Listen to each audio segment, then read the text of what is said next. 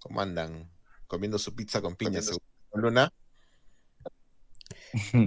El, el tema, me ha encantado leer que Vanessa decía, es que lo de la pizza de chocolate vaya aberración. Pues lo mismo pienso con la de piña. ¿Pero qué dices, tío? Si te encanta la piña, lunático, yo te he visto comer piña. Miedo, ¿O me, no? miedo, me da esto. miedo me da cómo puede acabar esta conversación. Ser un pizza wars. Una pizza con almejas, ¿eh? También. La concha y todo ahí. A ver, lo, de las cosas también, de lo peor que se puede hacer es poner un buen jamón en una pizza. Un buen jamón ibérico. Como el símbolo de poderío, ¿no? De bellota. Ahí. Sí, porque además lo, lo destrozas. Bueno, ¿y los mejillones? Lo que he dicho antes, de almejas también. He visto con la concha y todo. El otro día iba por la calle y vi dos personas real comiéndose una pizza con chocolate. Esta pizza rara que ha salido ahora. No. ¡Asco! Buenas noches y con espárrago, ¿eh? Buenas noches y bienvenidos a Directo Pizza 2140.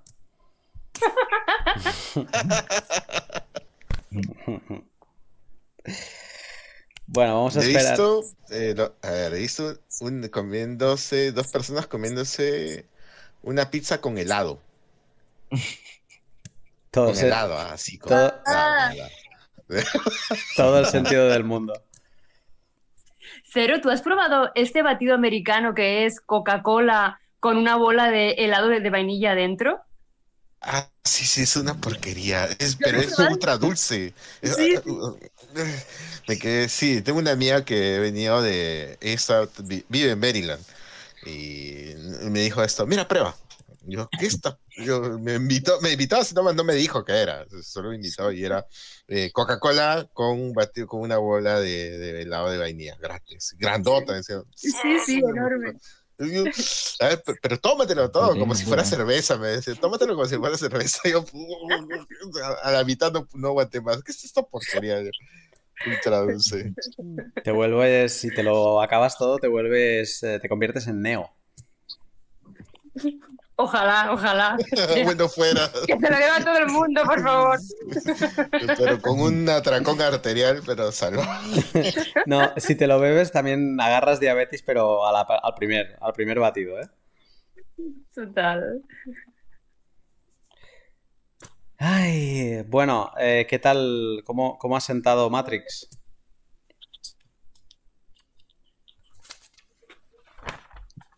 Siempre sienta bien. Fenomenal, vamos. Mi libreta ha echado humo, ¿eh? Ah, que os habéis apuntado cosas. Sí, sí, claro. Allá es examen ahora. Aquí somos los, los típicos repelentes que toman apuntes cuando no hace falta ni tomar apuntes, ¿sabes? Bueno, yo tengo, fun fact, tengo una libreta, o sea, no me, no me avergüenzo, ¿eh? Tengo una libreta del 2020 de apuntes tomados con los vídeos de Tech con Catalina. Lo siento. Perdón.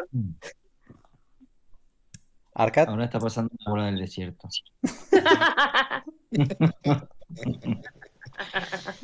Mereces comer tu pizza con chocolate.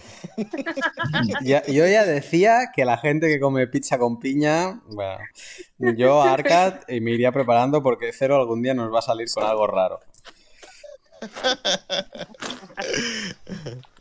Por los apuntes no hay que pedir perdón, pero por la pizza, la pizza con piña sí. Muy bien, muy bien. ¿Quién, ha hablado? ¿Quién ha hablado? Bien. No, no lo digas, no te doxes, que van a venir a por ti. Ah, no, eres JM, eres, eres Julia. Bueno, aquí, aquí Vanessa está doxeando a todo Dios, ¿eh? No, porque lo, lo sale la lista aquí. Oye, que no está, ¿cómo se llama el chico este? El, este que tiene un nombre, el Karjas Bar, Bar- bueno, LK Bajri, es que es un nombre muy raro. Sí, es, es curioso No, no porque está, no está. cada uno creamos, en estos nombres raros, cada uno le creamos un nombre en nuestra cabeza. O sea, ni lo leemos el nombre. A, a mí me, a- yo lo tengo memorizado como el, el, el. Sí, también. Algo raro, sí, es verdad. Es que el otro día lo estaba mirando y digo, ¿esto cómo se pronuncia? ¿Es sueco o algo? El cabaraje. Ojo, ¿eh? Están, están pasando bolas en el desierto. Eh, cuando estaba viendo la película y entra, entra Neo al edificio, me estaba imaginando que entraba al edificio del BIS, del Banco Internacional de Pago este, en Suiza, y que arriba estaba el, el Big Boss, Carstens. Literal. Que lo que me ha gustado y que no me había dado cuenta antes era el, del libro, el libro de Neo, cuando lo va a visitar Choi al inicio. Ujú. Venga, Ese libro Simulacra and Simulation. Es bueno, ¿ah? Si, si os parece, vamos a empezar Mm. con, con el tema. Entonces, eh, Cero, eh, te animo a que, a que arranques por ese lado. Yo no me había fijado en mi vida. De hecho, lo he visto y no me he fijado. Ha sido, ha sido porque has enviado tú la foto que he dicho, ¿eh? Y entonces he empezado a buscar y he visto que era un libro de filosofía. ¿Esto tú lo conocías? Eh, un por extractos. Lo que sucede es que en la pre, antes de la universidad, pues mm, la- acá la gente se va a prepararse para el examen de admisión en la universidad. Bueno, eh, no, siempre te colocan unos textos, ¿no? Extractos. Y uno de los extractos que yo había leído, recuerdo haber leído, es bien duro, el Simulacra and Simulation. eh, justo en la parte del nihilismo, ¿no? Eh, y es, y, y cuando, cuando tú ves el, eh, la película, te das cuenta de que abre el libro, ese es el libro, Simulacra and, Si- a- a Simulation, y el, el, capítulo donde, donde él tiene guardado el dinero, o, lo- perdón, los, los minidiscs, eh, es el nihilismo. Entonces yo, ah, me quedé, que sorprendí. Y es, el libro es duro, es, es, es esto, es un libro de filosofía, pues de... Es de, de quién? A ver, es de Baudrillard, ¿no? Es tan, tan duro como, como que, a ver, como Nietzsche con, Zaratru, con, con Zaratrusta, ¿no? Entonces, eh, es bravo, ¿eh? Eh, pero es bueno, es bueno, o sea, te habla sobre la realidad, los simbolismos, ¿qué más? Los significa el significado de los simbolismos, la cultura, ah, la cultura, los medios, ¿no? Toda la realidad que se construye alrededor de, de nosotros, ¿no? Eso es lo que, lo que te habla el libro en general. Es bueno, es bueno, bueno, es buenísimo, la verdad. Qué curioso. No, nunca había parado atención a esa parte y mira, ahora ya le he estado buscando información y leyendo sobre el libro. Eh, no sé si queréis ir repasando un poco la película en orden cronológico. ¿Qué más, qué más le ha sacado algo por ahí al libro? Ah, estaba hablando, no me estabais escuchando, ¿no? No. No. Pues me he pegado un speech. Em, no, que entonces exactamente lo que has dicho tú, Cero, pero mucho más largo. O sea, no sé si querríais ir repasando un poco la película por orden cronológico y así un poco tocamos varios Ya, aspectos. dale. Sí, lo que estaría bien también es apuntarlo para que quien no pueda estar, estar en la charla lo pueda ver y lo pueda tomar sus propias conclusiones. Yo estoy, estoy grabando esta charla, lo que pasa que no lo he grabado nunca así, no sé cómo quedará, ¿vale? Eh, si alguien quiere ir tomando algunas notas mientras tanto, pues perfecto y luego podemos, eh, los puntos al menos, ¿no? Pero si no, mm, pues oye, nos lo disfrutamos los que estamos aquí y también ya veremos a ver qué podemos sacar de, de esta grabación, que no sé cómo, cómo quedará. Si alguien también más lo puede grabar, pues adelante y, y de algún sitio sacaremos el material bueno. Eh, yo al principio me he tenido que relajar apuntando porque es que le sacaba punta al lápiz en todo momento. No sé si Arcad quieres empezar tú con algún momento de, del principio, cuando es más Mr. Anderson que Neo. Del inicio, eh, bueno, ¿se me escucha o no? Perfectamente. Espera, tenía que mover la habitación. Eh, bueno, lo principio, lo que no- una cosa que he apuntado que no me había dado cuenta en ninguna de las películas es que eh, Cypher, el que traiciona, lo primero que dice en la película es eh, a Trinity le dice, lo vamos a matar, ¿sabes? Sobre. Neo. Yo también me, me he fijado en eso. Y no, y es verdad que nunca me había fijado Y- y me ha alucinado. Claro, lo dice como un doble sentido, ¿no? Pero realmente te está diciendo del primer momento de que es el, Judas, ¿no?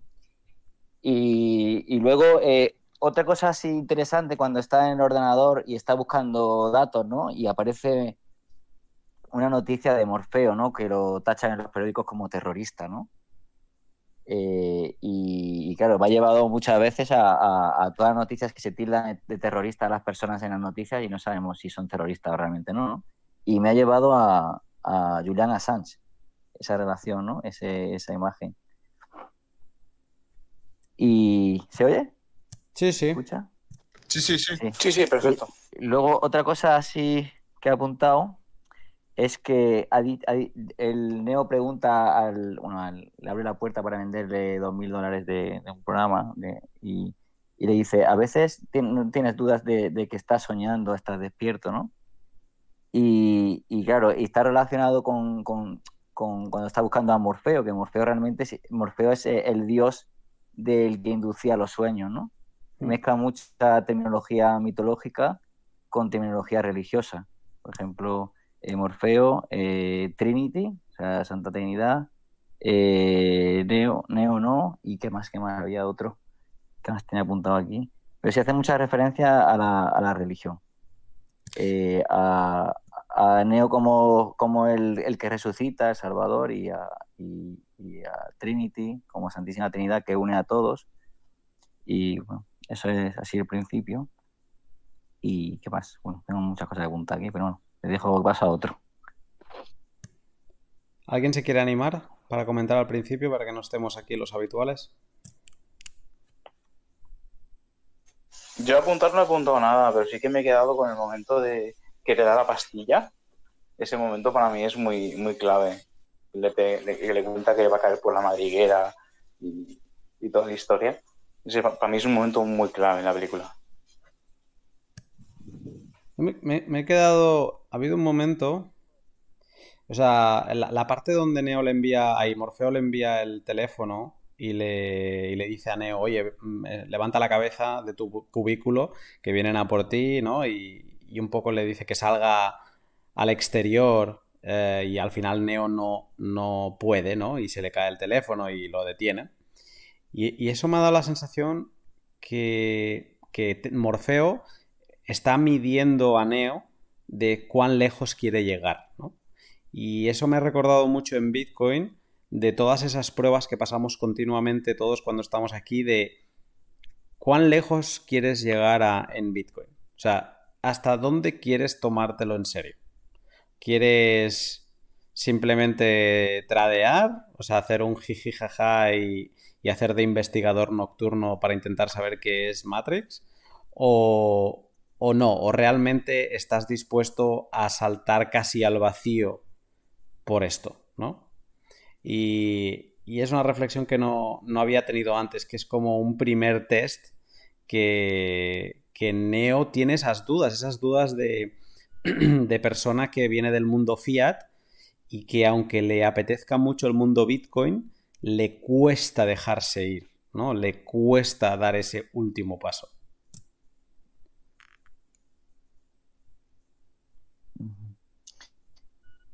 Con, con lo que dice en relación, eh, eh, me lleva a que como que Neo está recibiendo llamadas continuamente, ¿no? Hasta que, hasta que da con una. Eh, se ve que es una persona que como que está ajena a la realidad en la que vive, ¿no? No, no, no, no socializa, está como que nadie lo entiende, está preguntando cosas eh, de la realidad y tiene llamadas. Tiene la llamada pues de- del conejo blanco, eh, del mensaje en el ordenador, el del que tú dices eh, con- cuando recibe el móvil. Y Morfeo le pone en una situación en la que, en la que tiene que saltar al vacío, aunque literalmente, pero es como, es como una, una forma de, saltar de un mundo a otro y ahí a Neo le da, le da pánico y no salta. Eh, eh, y luego cuando, cuando es cuando la policía lo coge, es como se empieza a dar cuenta de la policía de que va y él como que llega un momento que se revela también, ¿no? Digamos que en ese proceso hay como avances y retrocesos continuamente hasta que realmente empieza, empieza a creer. Y es muy interesante como, como nosotros, lo, nosotros muchas veces hemos oído hablar de Bitcoin en otro año y hemos tenido llamadas previas y, por miedo, por desconocimiento no hemos ido hacia allá y llega un momento que, que ya saltamos.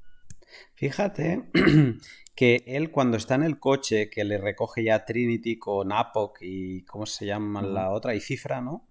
Eh, no, Cifra es... Eh, no, ¿cuál es la Eh, chica? tecla, eh, te- Sí. no, timbre, no. Switch, en inglés. Switch, Switch. Switch, Sí. sí, Switch. eh, que él incluso tiene la última llamada que está a punto de dejarla pasar, que es cuando Switch le dice, oye, detiene el coche y que se baje, ¿no? Porque no se quería quitar la camisa, ¿no? Es, es- es una más, es verdad esto, esto que dices. Pero volviéndome al punto de, de la entrevista que le hace el, el agente Smith, que, que se le sella, que se le sella la boca, eh, me ha apuntado una frase que a mí también me ha recordado a Julian Assange, que él ahí se revela, ¿no? Y lo envía a la mierda y le dice, no, no, yo no voy a seguir hablando hasta que no hable con mi abogado, ¿no?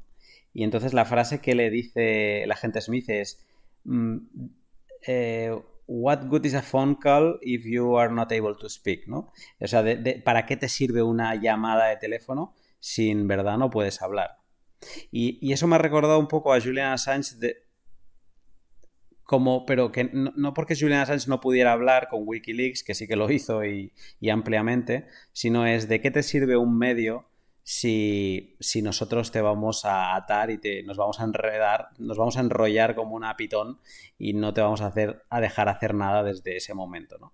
Y es- esa impotencia, ¿no? Que sufre él es un poco... Me ha, me ha recordado Julian Assange por esa impotencia, ¿no? De estar esqui- ya eh, gritando al mundo, oye, están pasando cosas y que la gente, pues, y, y- que lo, lo enreden y lo atrapen.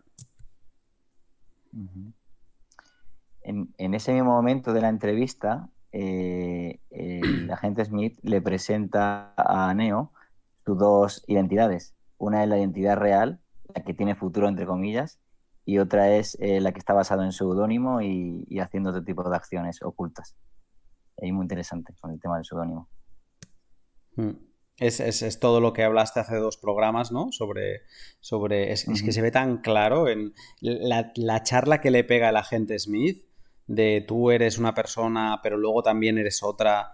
Mm, Básicamente que el agente Smith podría haber hecho la introducción a tu charla del otro día. Sí, sí. Di- Dice. ¿tiene, tiene usted dificultad eh, de seguir las normas. Las reglas no están hechas para usted. Eso se lo dice el jefe, el jefe también, cuando Sí. llega tarde, Sí. se lo dice igual. Sí. Sí, exactamente Es- ese es ese momento, sí, ese momento es. Esa es buenísima, de verdad.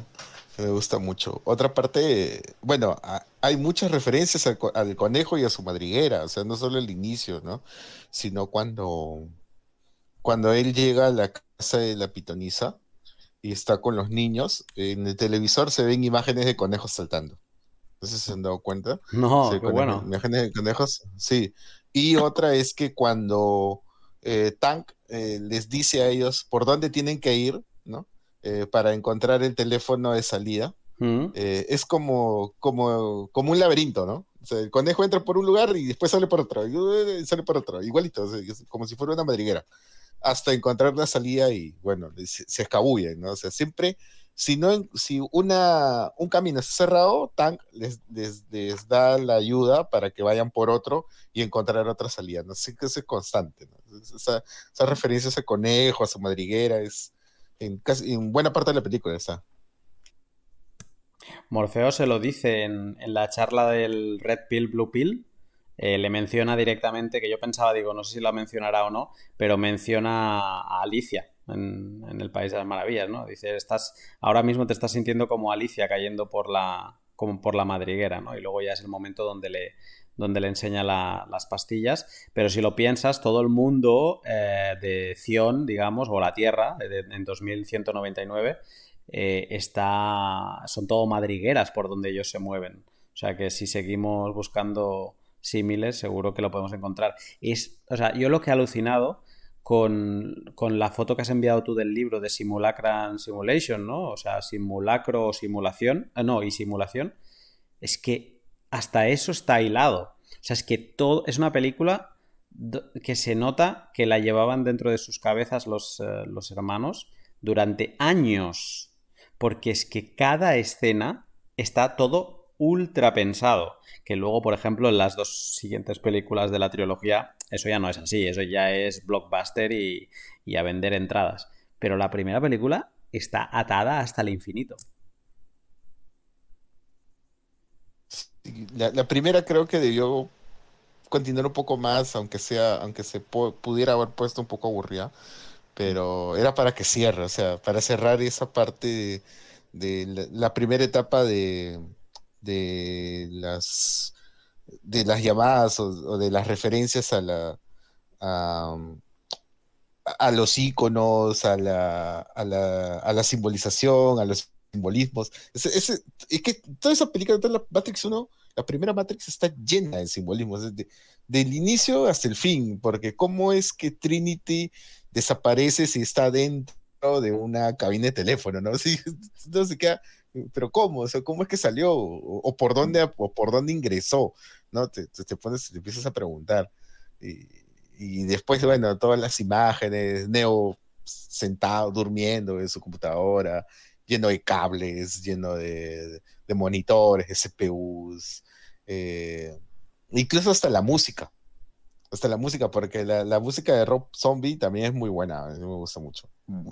De, hecho, la, letra de cuando está en, el, la letra cuando está en el ordenador, así medio dormido, eh, es de Massive Attack, y el texto, las letras de la película están relacionadas, de letras de la canción están relacionadas con el momento que tiene Neo ahí. No me acuerdo cuál eran las letras, pero está todo relacionado, o sea, no hay nada al azar.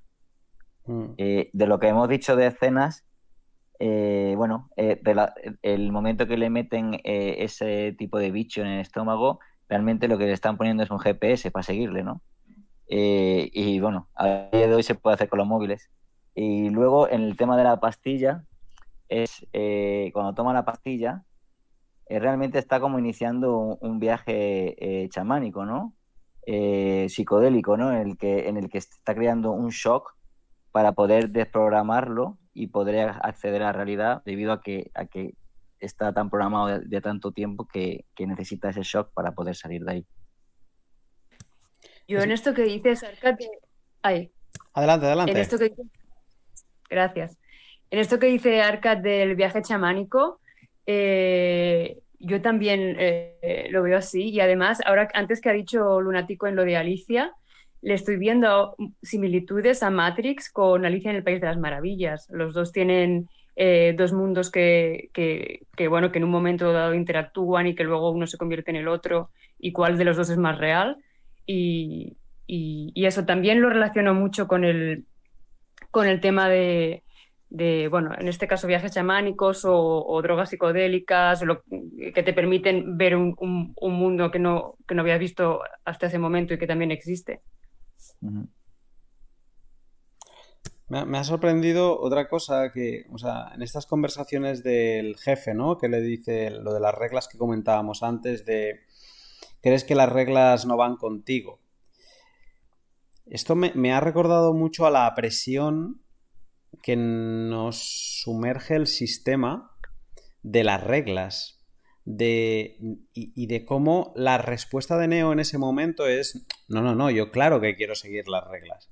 Es como que en, eh, el mundo en el que vivimos como que ni se discuten, o sea, es como eh, que, es, es, normal que esas sean las reglas, ¿no?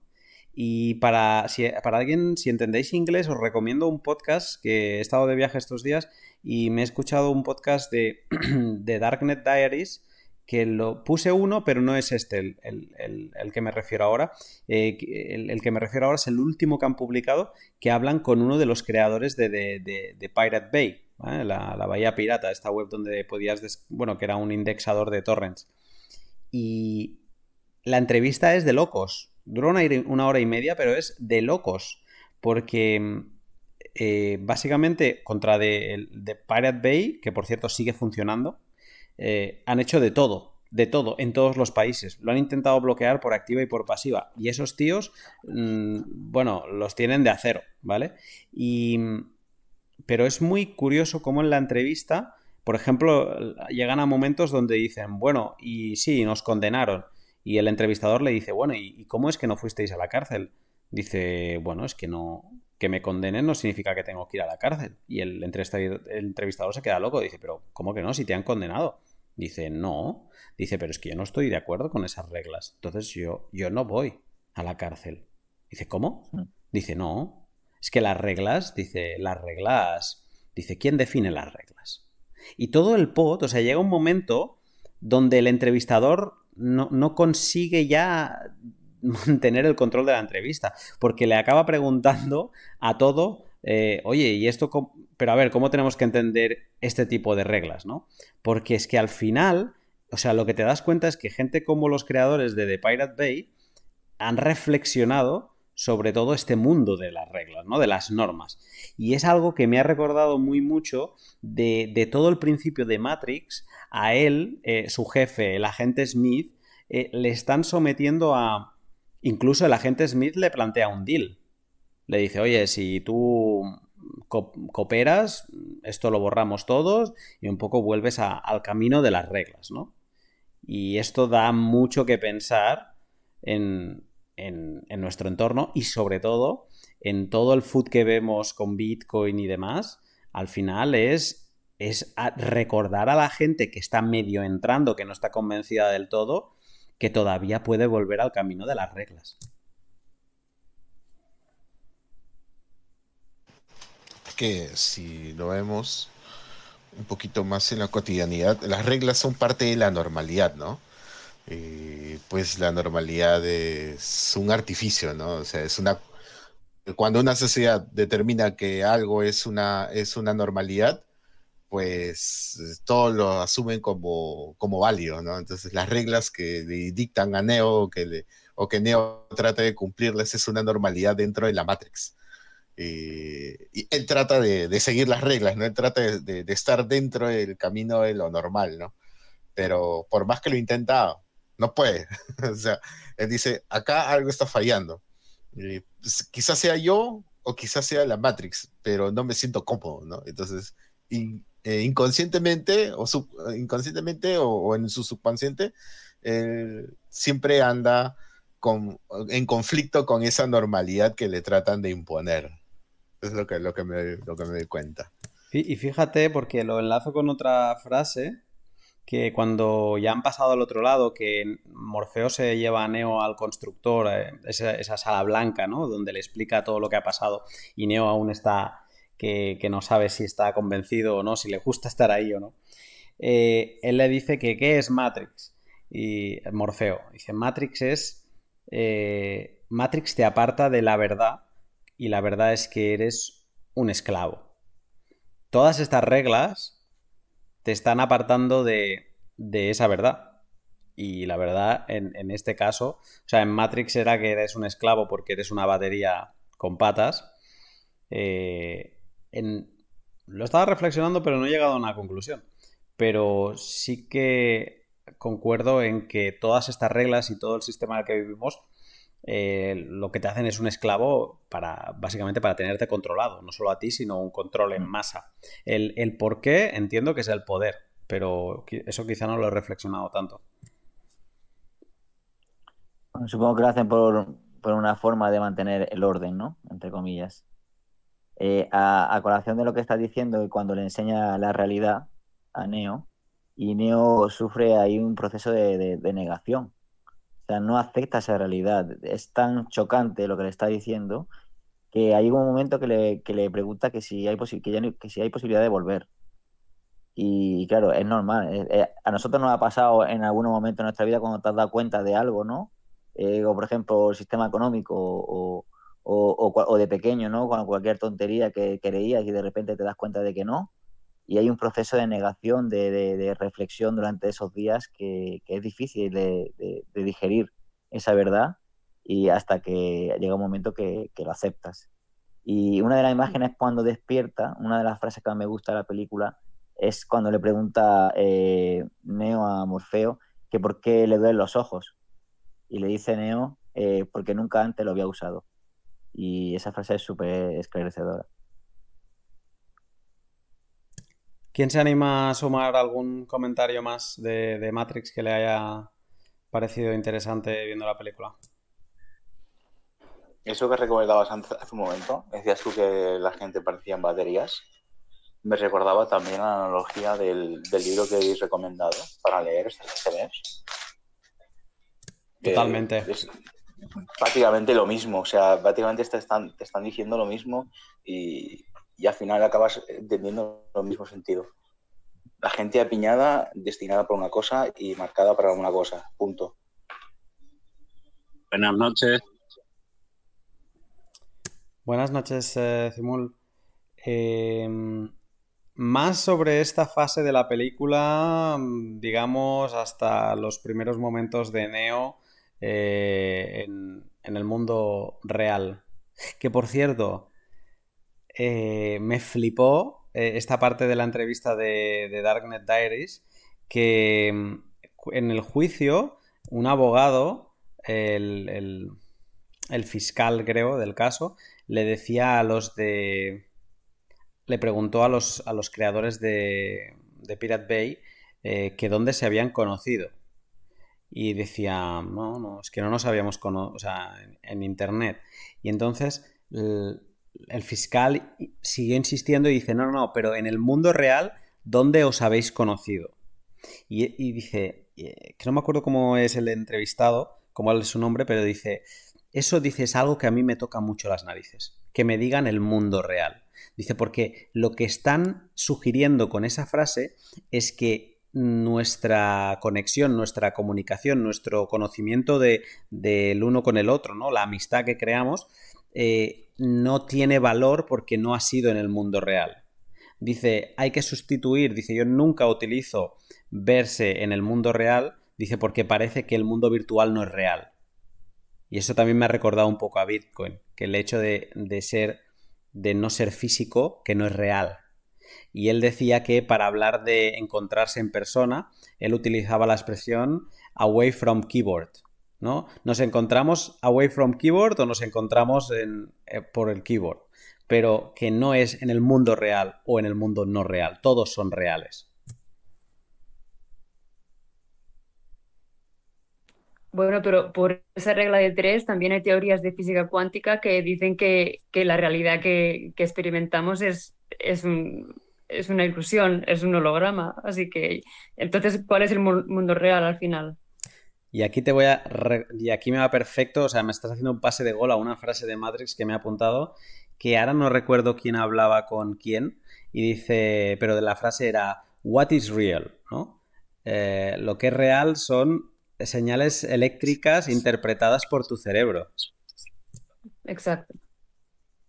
Entonces, ¿qué es real?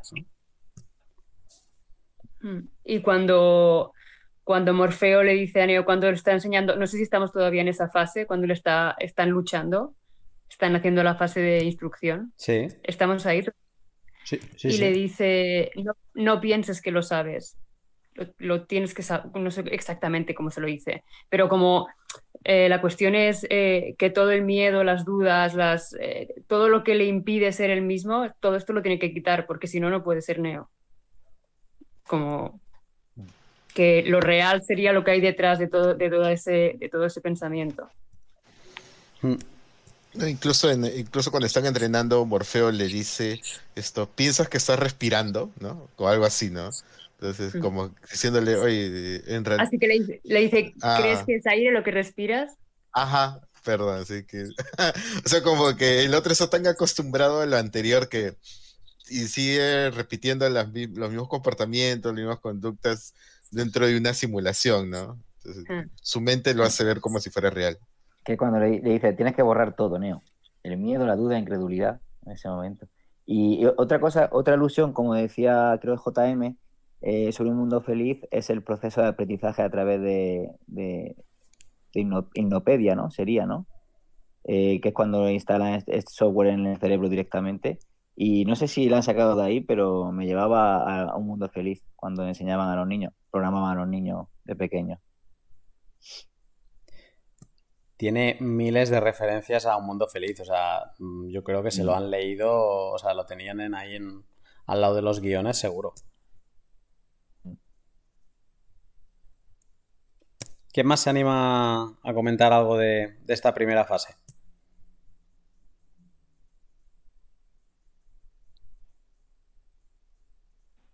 Sailor tercero. Ahora no habla, ¿eh? Yo, bueno, puedo aportar el tema de, de la esclavitud en la que vivimos. Pues claro, te digo muchas veces, eh, al final estás trabajando y no eres consciente de la cantidad de...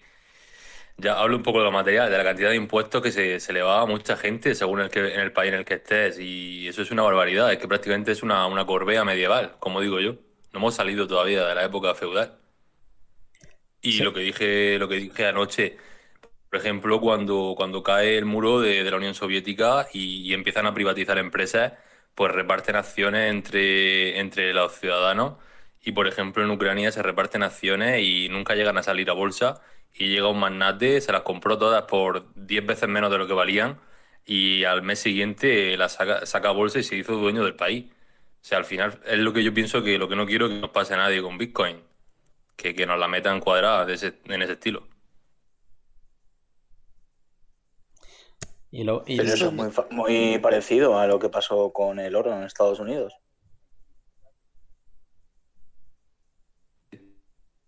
Al final es lo mismo, pero con diferente eh, nombre o diferente sitio. Es, es un, poco un tema que, que, que- me viene a la mente sobre esto de la libertad, ¿no? O sea, eh, el ser humano eh, no tiene el, sentimiento o la, la iniciativa de libertad no, la, no es innata al ser humano, ¿no? Siempre hay como que una especie de, de, de, pirámide, eh, hay una pirámide en la que todos estamos, ¿no? Y, y que ejercer la libertad, pues es un, es más un tema cultural que, que algo innato, ¿no? De las personas. Y pues culturalmente nosotros estamos en una pirámide jerárquica y liberarte esa, o intentar liberarte de esa pirámide je- jerárquica es tratar de ejercer tu libertad, no plenamente. Entonces, es eh, la gente, por ejemplo, como lo decía ah, Sailor III, ¿no? Eh, en Ucrania, eh, vende sus acciones por un precio más barato, pero quizás a, costa de que le hayan prometido seguridad, estabilidad o no una anarquía, ¿no? Probablemente. Entonces, y en función a la seguridad del, del gran soberano, del señor feudal, ¿no? O el neofeudalismo, es que ellos dan su poder, ¿no? El poder que tenían lo, lo otorgan por un poco de dinero, y, pero me va a dar seguridad, ¿no? me va a dar estabilidad. Ah, Ok, ya, entonces vivo bajo la protección de alguien, ¿no? Yo, yo, ahí en ese aspecto, yo creo que, que no, yo no estoy de acuerdo. Es decir, eh, en el aspecto en el que, que no es innato. Yo creo que sí es innato en el ser humano, es de lo más innato que hay. Lo que pasa es que la programación que sufre un niño de pequeño, con todos los límites y reglas que se le imponen, al final acaban programándolo. Pero la libertad, solo tienes que ver un niño pequeño cómo, cómo desarrolla su vida y, y lo vas a ver. Es algo innato. Lo que pasa es que luego, claro, luego tienen capas y capas de, reglas, de programación. Claro, claro, eh, yo también estoy de acuerdo ahí porque realmente nosotros, o sea, lo que te hace humano, lo que te hace persona humana, no animal, lo que te hace persona humana es, la, es el libre albedrío, ¿no? Es la libertad. Cuando Dios te crea, te crea libre, es decir, eh, no te crea para servir a nadie, ni siquiera al mismo Dios, ni siquiera Dios te exige que seas su siervo. Entonces yo creo que lo que se viene librando, la guerra que se libra en el mundo desde hace desde que el mundo es mundo es realmente contra la propia obra de Dios, que es la libertad, la libertad humana.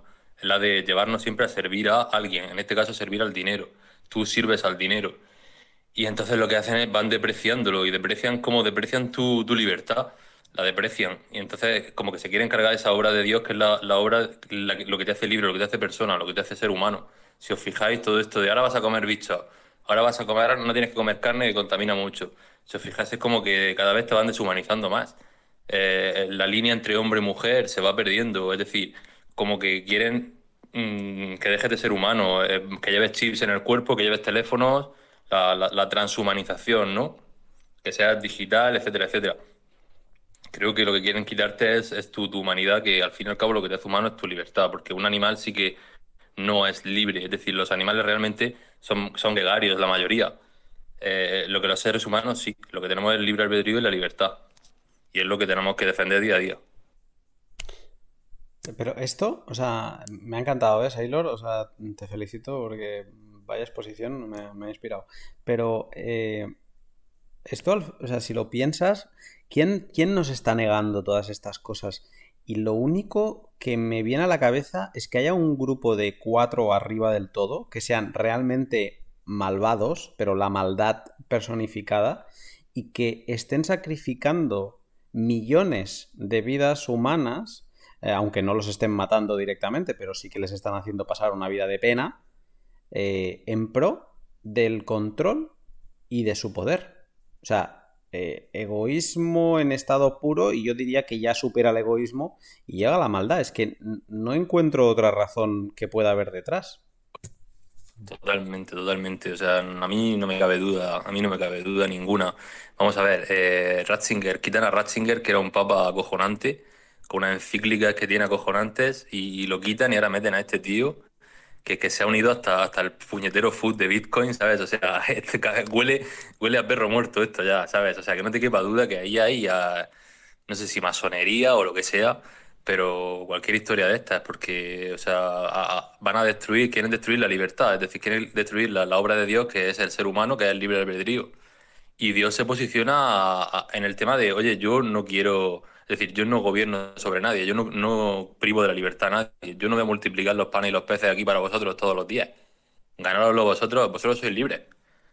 ¿Sabes? Eh, con, respecto a lo, que, decís, me viene una frase que apuntado de la película que dice: eh, Son los guardianes, vigilan todas las puertas, tienen todas las llaves, lo que significa eh, que algo o alguien tendrá que luchar contra ellos.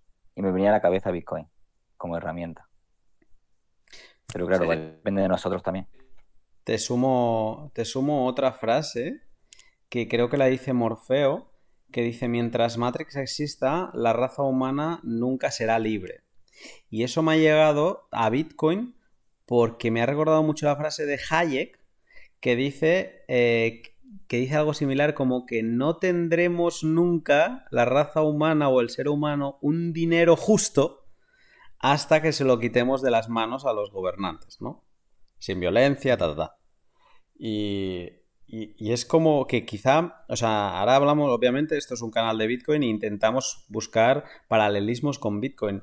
Quizá Bitcoin arregla solo el dinero, pero da la sensación que el dinero, eh, si no es la, la, herramienta más grande que tiene esta cúspide para controlarnos, eh, pues vamos, es que no creo que haya otra herramienta más potente que esta, a no ser que sea el miedo o una cosa así. Pero claro, quitándoles el dinero de las manos, les quitamos su, principal arma. Es que el, dinero. El dinero es lo. Eh, si tú manipulas el dinero y digamos que es algo que depende de las personas para vivir y ahí hay mucho emocional y, si lo mezclas con miedo, ahí tienes un cóctel perfecto. el, no sé quién, lo dijo, pero que alguien dijo que si querías controlar a, un país, tienes que controlar el, dinero del mismo. No sé si era un Rothschild o alguno de estos. Me viene, me viene ahora un poco a la cabeza la película esta de Time, que quizá podíamos fijarla como próxima película. No sé si la habéis visto. La de Justin. Sí. A ver, de, es como el control del dinero, ¿no? Es a través del control del, tiempo, ¿no? De cada persona. O sea, al final es, es controlar a la persona que necesita recursos para vivir, para comer. Claro. Y si se los ponen limitados, se va a ocupar todo el día eh, trabajando para poder sobrevivir y no tener que pensar ni reflexionar. De hecho, de esa película ya os puedo decir una frase que se me quedó grabada, de la de In Time, que dice que una persona rica le dice a Justin Timberlake, le dice, hombre, tú eres de los que corre, porque tú eres de los que, o sea, como que tiene que ir a los sitios corriendo porque le queda poco tiempo, ¿no? Y al final esto, si sustituye ese tiempo por dinero, es como que tú eres de los que no para a pensar eh, porque tiene que estar todo el día corriendo porque te come la carrera de la rata del dinero para pagar el alquiler, para pagar el agua, para pagar el teléfono, ¿no? Vuelves un poco egoísta cuando lo tienes también de cara a los demás, ¿no? En este tipo de películas lo, lo ves también. Como que ya te importan un poco menos los problemas de los demás cuando tú ya tienes eh, el tesoro. El anillo. Manipulación. Que nos... Sí, bueno, mm, puede ser, pero, pero al final tienes amigos, tienes familia, tienes gente que, que tampoco está en tu situación tan buena, tan, ¿sabes?, tan favorecida y los ves sufrir o los ves que no han podido llegar a donde querían o cumplir un sueño y, ¿sabes?, y al final te, también te duele por ellos y si tienes un poco de, de corazón, te duele también por ellos. Y yo quería también comentar una película que también he dado mucho la vara con ella, que es la de La Rebelión de Atlas, pero vamos, esta sí que es totalmente está totalmente como aquel que dice, es un libro quemado ya, es un libro quemado por ellos porque es muy complicado de encontrar La rebelión de Atlas, que se basa en la novela de, de Ayn Rand, donde toda la gente productiva, toda la gente que sabía producir, que sabía hacer algo con sus manos o trabajadora, pues toda esa gente decide irse y decide dejar a toda la masa extractiva, todos los políticos, etcétera, etcétera, corruptela y demás, decide dejarlos en un país aparte y se van a, un país que se da a entender que puede ser Atlantis o la Atlántida. Y entonces en un año el país, vamos, se va a pique, no tienen comida, no tienen petróleo, no tienen nada. Eh, Atlas al final para el motor del mundo. O sea, al final también no solo se puede fastidiar, o no solo se puede romper esta rueda, no solo se puede salir de la rueda quitándole el dinero. Es decir, también si la gente productiva coge y dice, eh, oye, yo, este país o este sitio, mm, aquí yo eh, no paro de aportar para, para, para nada, para que no mejoren las cosas. Yo cojo y, y me voy a un sitio donde realmente me aporte, mi vecino también aporta, también me aporta a mí, yo le aporto a él. No veo miseria, veo que la gente vive, veo que la gente funciona, veo que la gente es muy igual y, puedo ser feliz, porque yo no puedo ser feliz viendo a alguien pasándola mal. Sí, vi, la película porque me la recomendaste tú, Sailor, y me, gustó, me gustó un montón. Me gustó cuando le dice, realmente, creo que es el hermano, le dice, yo creo que tú solo te mueves realmente por, por egoísmo y por dinero, ¿no? Y, él le contesta que bueno, que sí, que es así, que es verdad, que, que él solo se mueve, que tiene una empresa y su, su prioridad es hacer dinero. Pero ves que en ese personaje hay un corazón, hay un fondo, hay, quiere un bienestar para la sociedad, ¿no? Pero la misma sociedad le, le coarta de conseguirlo. ¿eh? Bueno, eso ya está pasando ahora, ¿no? Eso de gente productiva que se está viendo que en países, por ejemplo, como España, como otros países, eh, están extrayendo la mayoría de su tiempo y, y bueno, todo eso va, en un futuro va a estipular que, que esas personas se vayan a otros países, a otros lugares más que donde más le beneficie.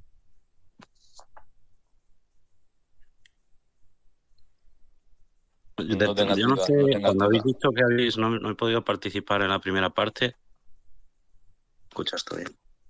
Y no sé realmente cómo la habéis dividido. Cuando habláis de primera parte, que habéis hecho dos partes para comentar la película. A mí es que la parte final, la, segunda parte, me ha dejado algunas perlas, me ha dejado bastante flipado. No, bueno, no, no- no- hay ninguna división aquello de dividir en dos o en tres, simplemente estábamos hasta, ahora mismo estamos comentando hasta, eh, pues que Neo ya está en, en el, en el mundo real, no, fuera de la Matrix, y, y está pues un poco entendiendo todas esas frases, todas esas conversaciones con Morfeo. Y, y nada más, entonces eso, por eso decimos la primera parte, pero, pero no, no, eh, podemos seguir comentando a partir de ahí. Eh, ¿al- ¿Alguien más eh, quiere arrancarse con algo de hasta este momento? ¿O avanzar? Venga, Rotterdam, dale ahí. Buenas noches. Yo es que no, no, no he entrado al chat de bot, pero no, no os seguía. Parece que habéis quedado para ver una peli o así. Es que he estado unos días desconectado así de vacaciones. Matrix. Ah, bueno. Sí, sí, Matrix. La referencia. Y luego mm, la rebelión de Atlas, que yo la recomendaría también. mm, Bueno, son bastante, bastante largas, creo que hay como dos o tres partes. Y me parece un, un imperdible. ¿Pero hablas como libro o como película? Eh, bueno, yo eh, ambos, ambos. Eh, he visto la peli, he leído el libro y ambos me, me encantaron. De hecho, creo que las tengo por aquí. Apuntado para la sección de libros, lo que pasa es que el siguiente libro Arca lo tiene muy enfilado y, creo que va a estar muy, muy interesante.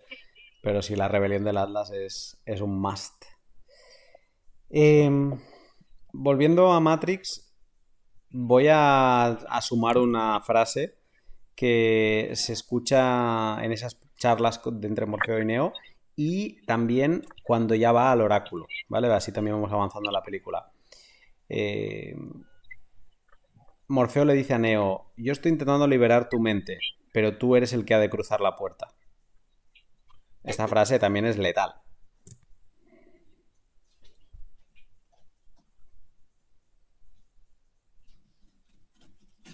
Nada más pensar en cruzarla, la, la puerta se abre sola.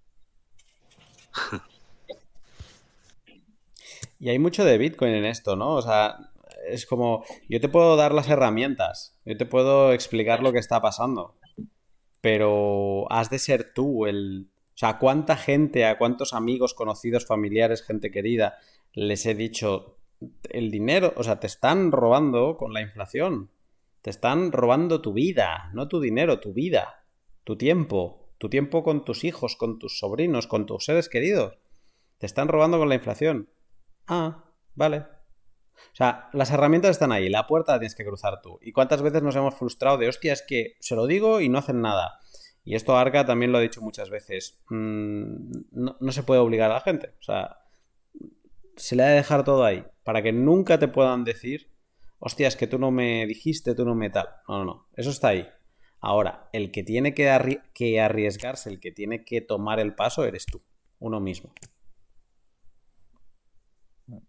Bueno, yo, yo creo que una de las grandes revoluciones de, Bitcoin es que para mí es como una caja de, Pandora y enlaza un poco con, esto que decías. Es decir, Bitcoin podría desaparecer en un momento dado, no deja de ser un experimento que tiene 11 años.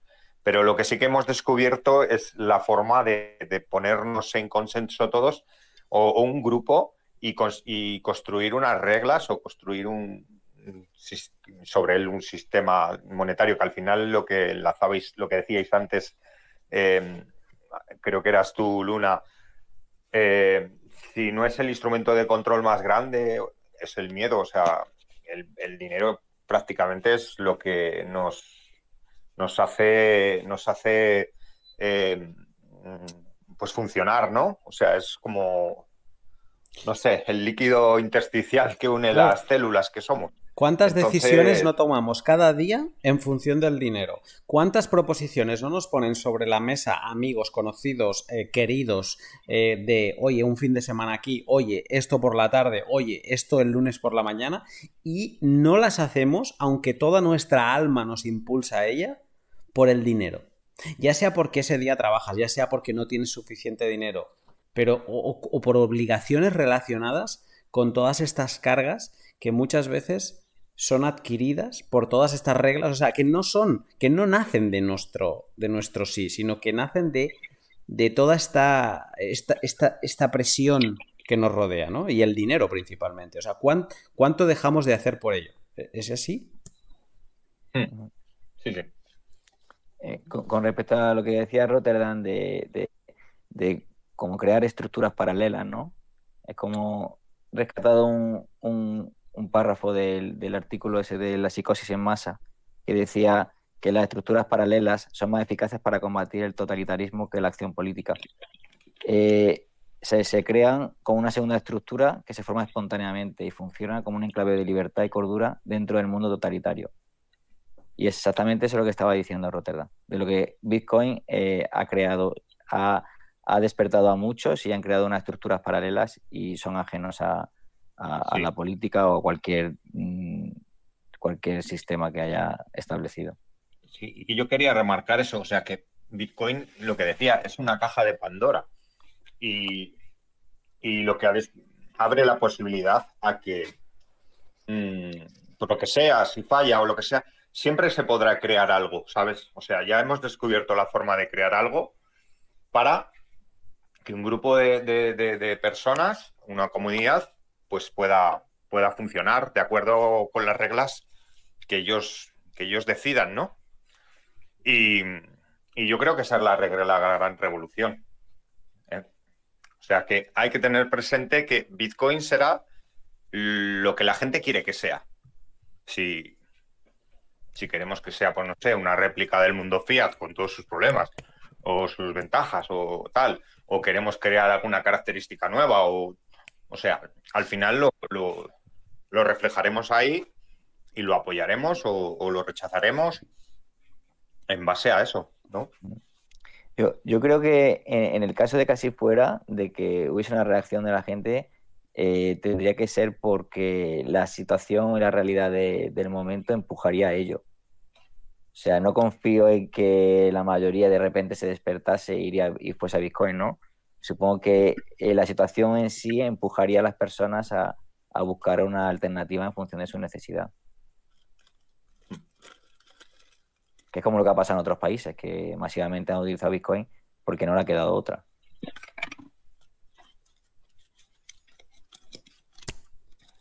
Venga, avancemos. Eh, toda la parte del oráculo, toda la charla que tiene él con, con, con ella e incluso también toda, si queréis, eh, toda la fase hasta que se quedan con Morfeo y un poco pues se revela el Judas del grupo y, y ellos ya vuelven a, a- a estar en la realidad, ¿no? A salir de, de la Matrix. De toda esta fase, eh, ¿qué rescatáis? ¿Con qué, qué comentaríais?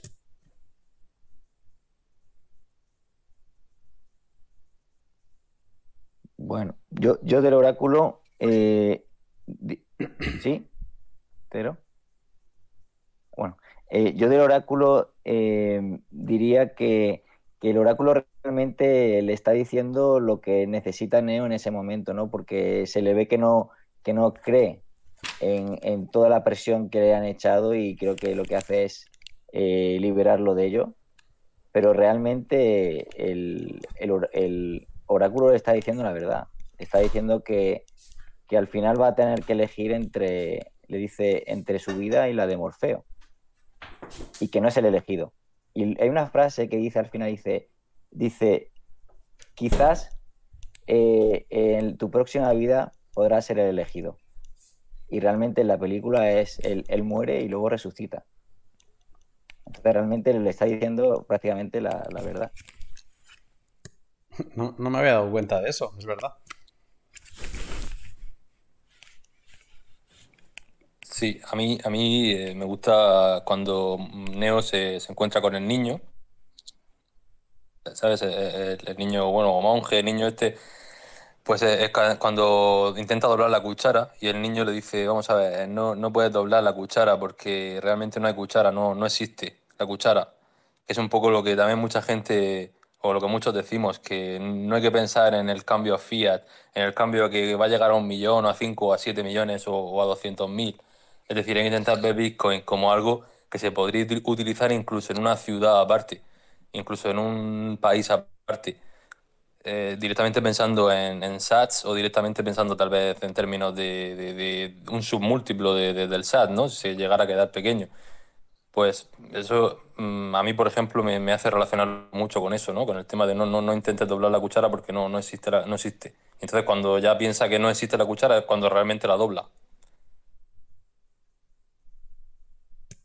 A mí de ¿Sabes? la- Es una de las escenas que más me, me gustan de toda la película. Porque realmente el niño le dice, la cuchara no existe, no, no la has doblado, ¿no? El que, el que te has doblado eres tú, ¿no? Como diciendo, no, las cosas no, no cambian, siguen siendo como eran y reales, pero algo dentro de ti sí que ha cambiado. Qué bueno. De, de esa, de eso, mm, el comentario mío va a ser bastante banal, pero el del no es la cuchara la que se dobla me ha recordado a no es Bitcoin el que sube de precio. ¿Te has planteado que es el euro o el dólar el que baja de precio? Sí, sí, sí. Y el que pierde la confianza, el que pierde la confianza también de la gente. Lo- Los estados desde, desde la... Perdona, Cero, eh, rápido. Eh, desde que se acabó el patrón oro, los estados nunca han hablado de que, las, de que el dólar o el euro baje de precio. Todo sube. Y, todos son ataques a, que el petróleo sube, a que la mafia de los eh, exportadores de esto y de aquello que suben el precio, los del papel, los del no sé qué. Todo sube. O sea, los malos son los otros. Ellos son los buenos. Nunca baja el dólar o el euro. Claro, es que, es que esto también es otra cosa que también me hace mucha gracia. Cuando yo, yo he intentado explicarle a mucha gente el tema de, oye, búscate un país fuera, vete fuera, porque al final, pues entonces, no, es que, es que este empresario paga muy poco, es que este paga muy poco.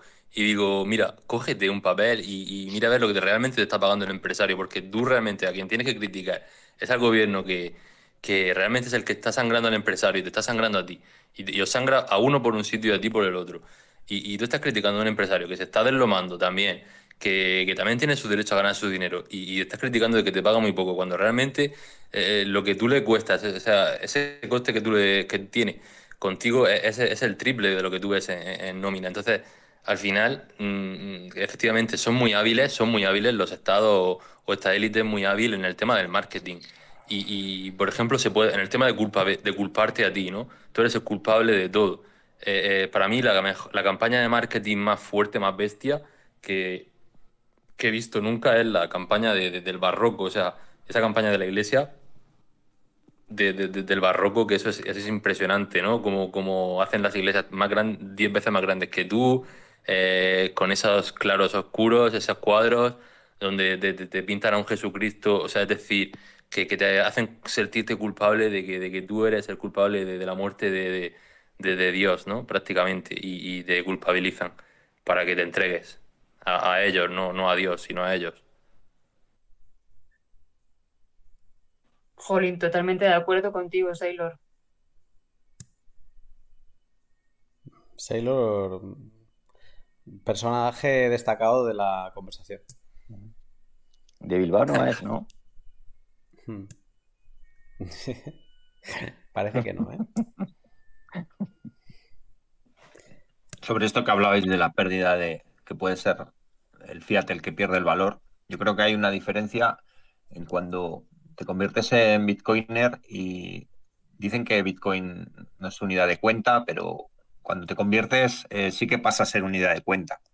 Porque cuando compras o gastas bitcoin, realmente lo que miras mm, no es el fiat que has que recibes o que o que o que, no sé, lo que compras o lo que vendes, sino los bitcoins que compras o los que vendes. Y, y es, eh, realmente sí que creo que funciona como una unidad de cuenta.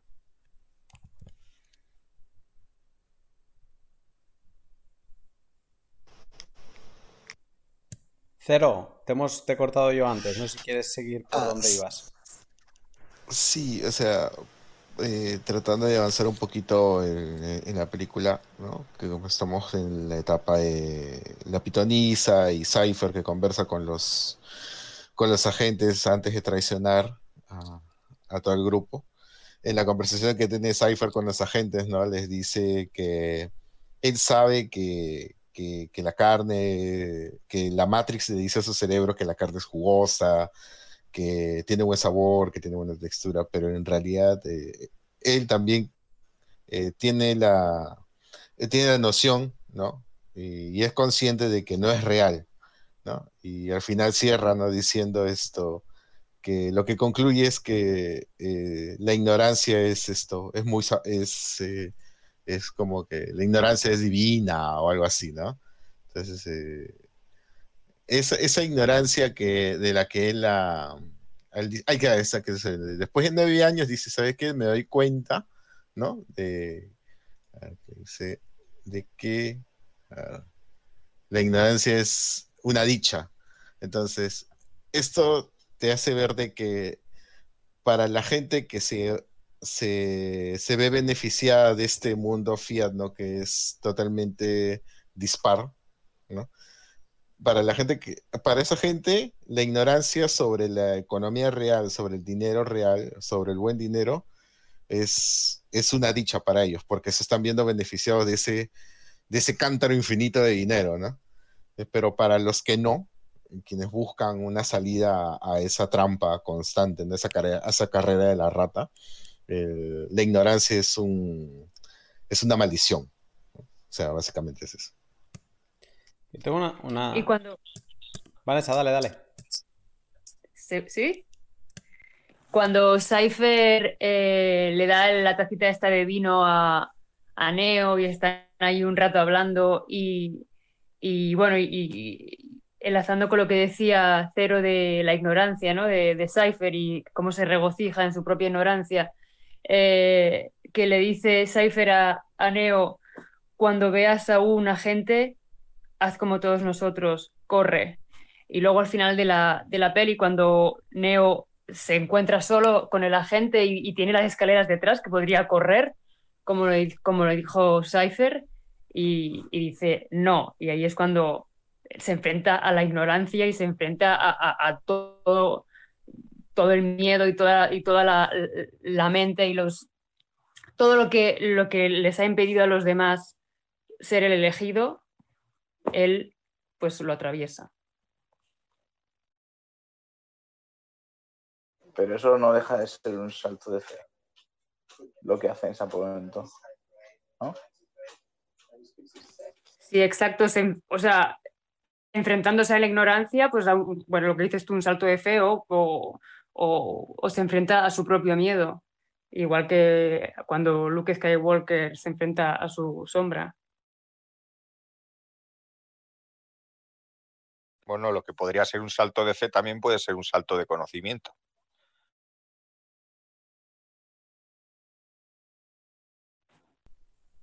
Sí, sí, también.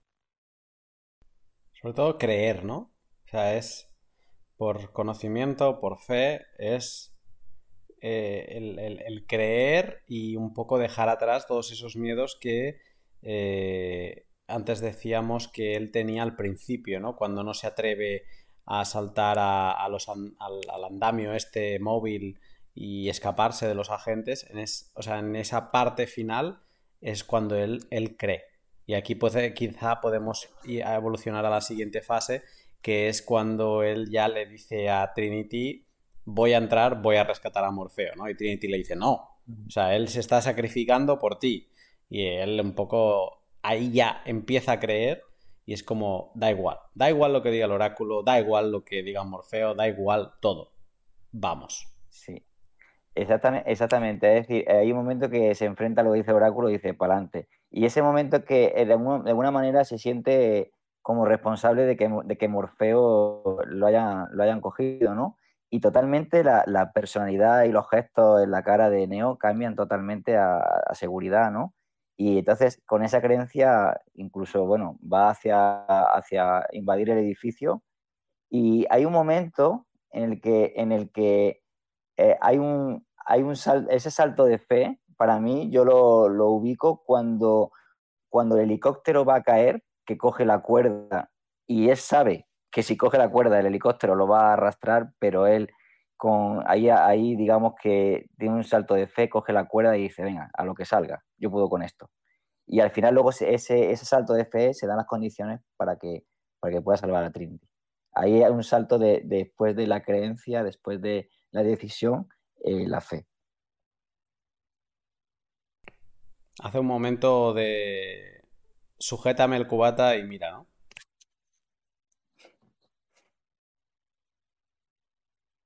Lo siento, he tenido que rebajar el nivel de la conversación por un momento.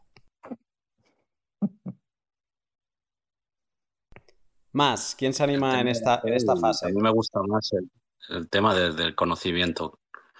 Cuando él conoce, cuando él ya ha testeado y, y- y entiende, empieza a ver el código, ¿no? Ve el código y se pone así, ¿no? El- ahí me ha saltado una risa, ¿no? Cuando le está pegando a la gente, ¿no? Y le, falta sacarse un cigarrito y fumárselo ahí, ¿no? Tranquilamente, porque ya conoce, es como que se tranquiliza, está tranquilo 100%. Viendo, o sea, cuando he empezado Matrix he hecho un gráfico en mi libreta. He puesto a la izquierda, es de dos lados, ¿vale? A la izquierda he puesto Matrix y a la derecha he puesto Zion. Y debajo de Matrix he puesto Fiat y gobierno y debajo de Zion he puesto Bitcoin, ¿vale? Y en medio he hecho una raya. Y esa raya encima le he puesto el agente Smith.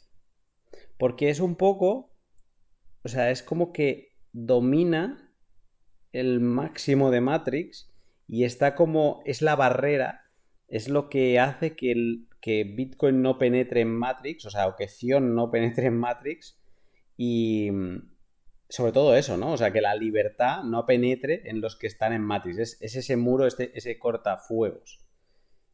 Eh, ¿Quién es Smith en, en Bitcoin?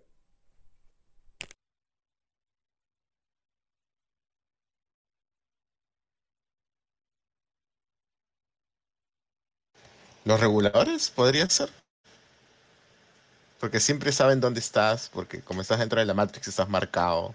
Siempre sabes dónde estás, qué estás haciendo, por dónde quieres ir. O el G7, el G8 y toda esta gente, ¿no? Quizá, o los, lo que sé. O Todos los- bancos centrales, quizá. o los que controlan a los bancos centrales. Bis. Smith eh, ve a la, a la gente, ¿no? A la humanidad como, como un virus, ¿no? Como un virus que se extiende y que es incluso repugnante para él, como que, que de tratar con ese virus él se ha visto, se nota como manchado, como infectado de mierda.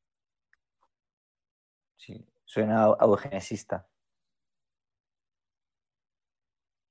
modo, eh, yo pienso que como Bitcoin aún no les ha amenazado hasta, hasta que no llegó a 60.000, no les ha amenazado, o sea, no se han sentido amenazados directamente.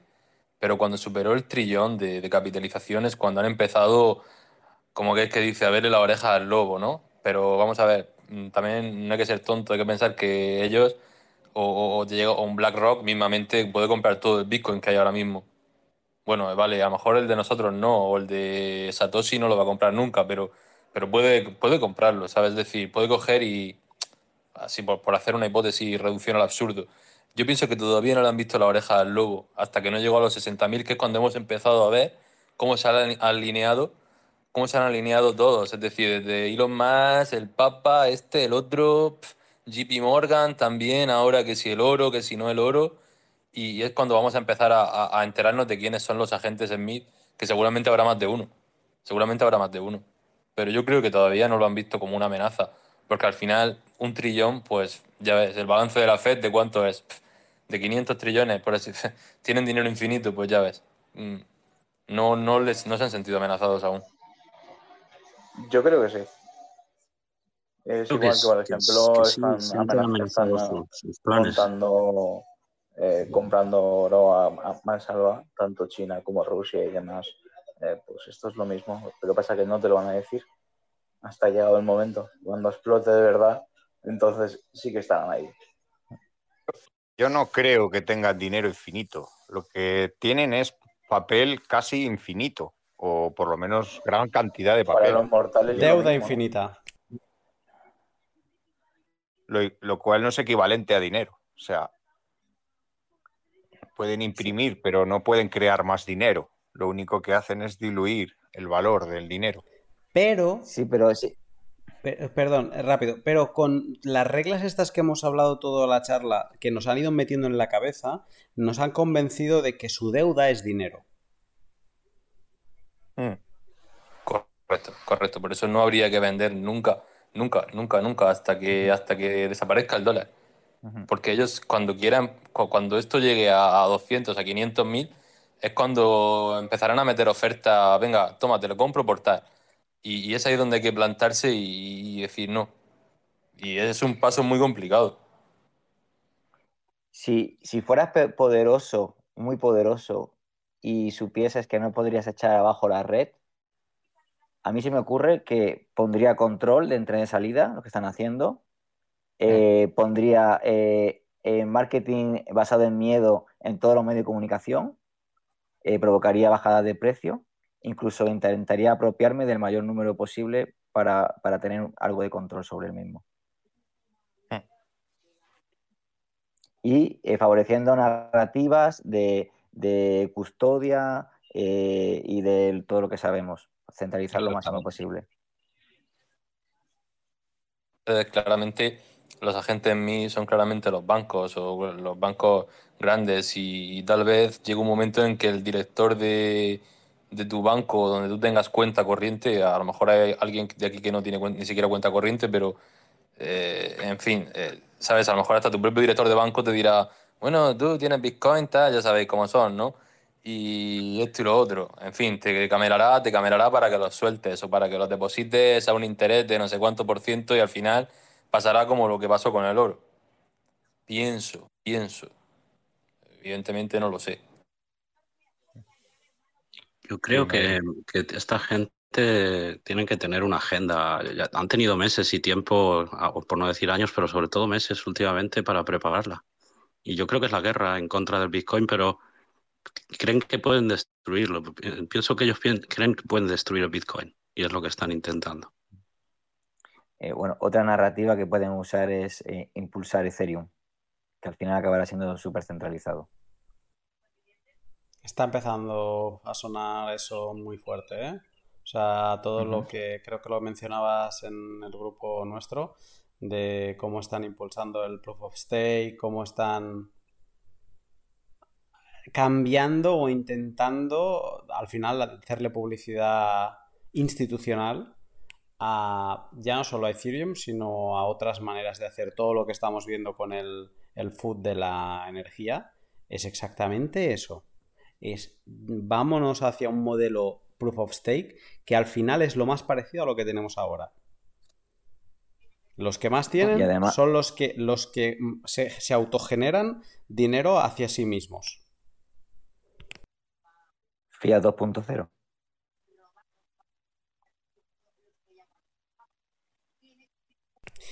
Vamos, a, vamos avanzando, llegamos al final y aquí ya podemos comentar cualquier parte de la película, eh, los que se unan ahora, los que no, eh, pero es ese punto donde, donde comentaba antes Vanessa, ¿no? De Neo mira a la gente Smith y ya no lo ve a la gente Smith, ve el código y, un poco como que lo, ha descifrado, ¿no? Ahora entiende Matrix. Y ese momento donde él se podría estar fumando un cigarro eh, mientras el, agente Smith le intenta dar eh, por todos lados.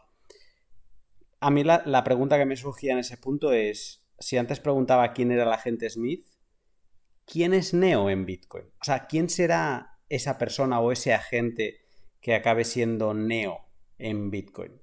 Eh, no, o sea, la persona más ahora más mediática quizás es alguien como Sailor y demás. Está claro que Sailor no es Neo, pero ¿qué significaría ser Neo en Bitcoin?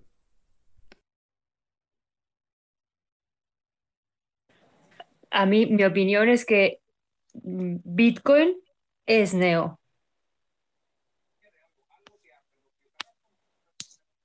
Yo para mí es Sailor.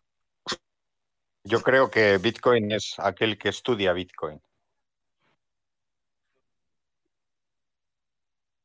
O sea, perdón, Neo es aquel que estudia Bitcoin.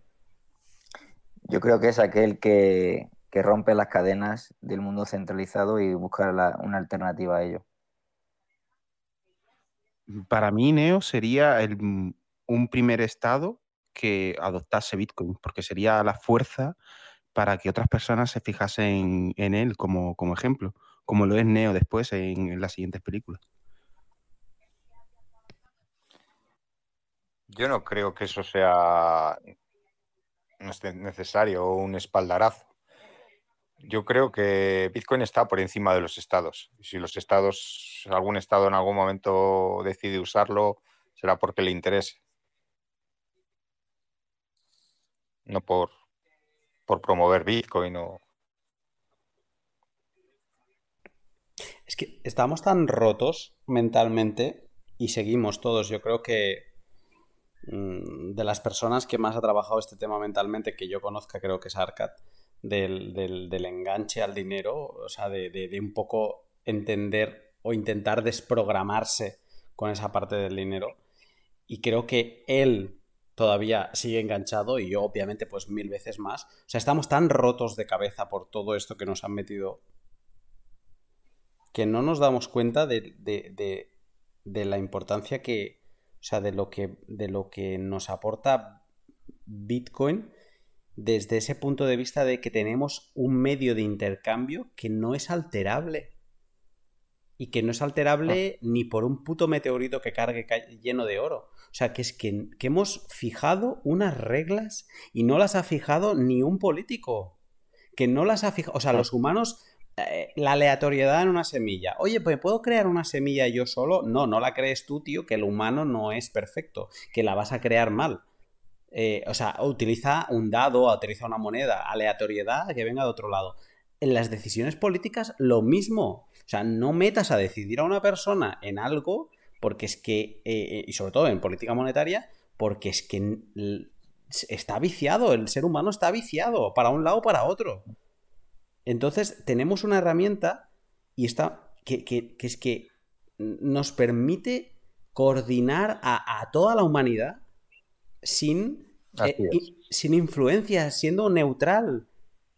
Y, y estamos tan rotos, toda la gente, que no, no se da cuenta. O sea, tú miras por la ventana y ves a todo, a esa escena donde sale la mujer con el vestido rojo.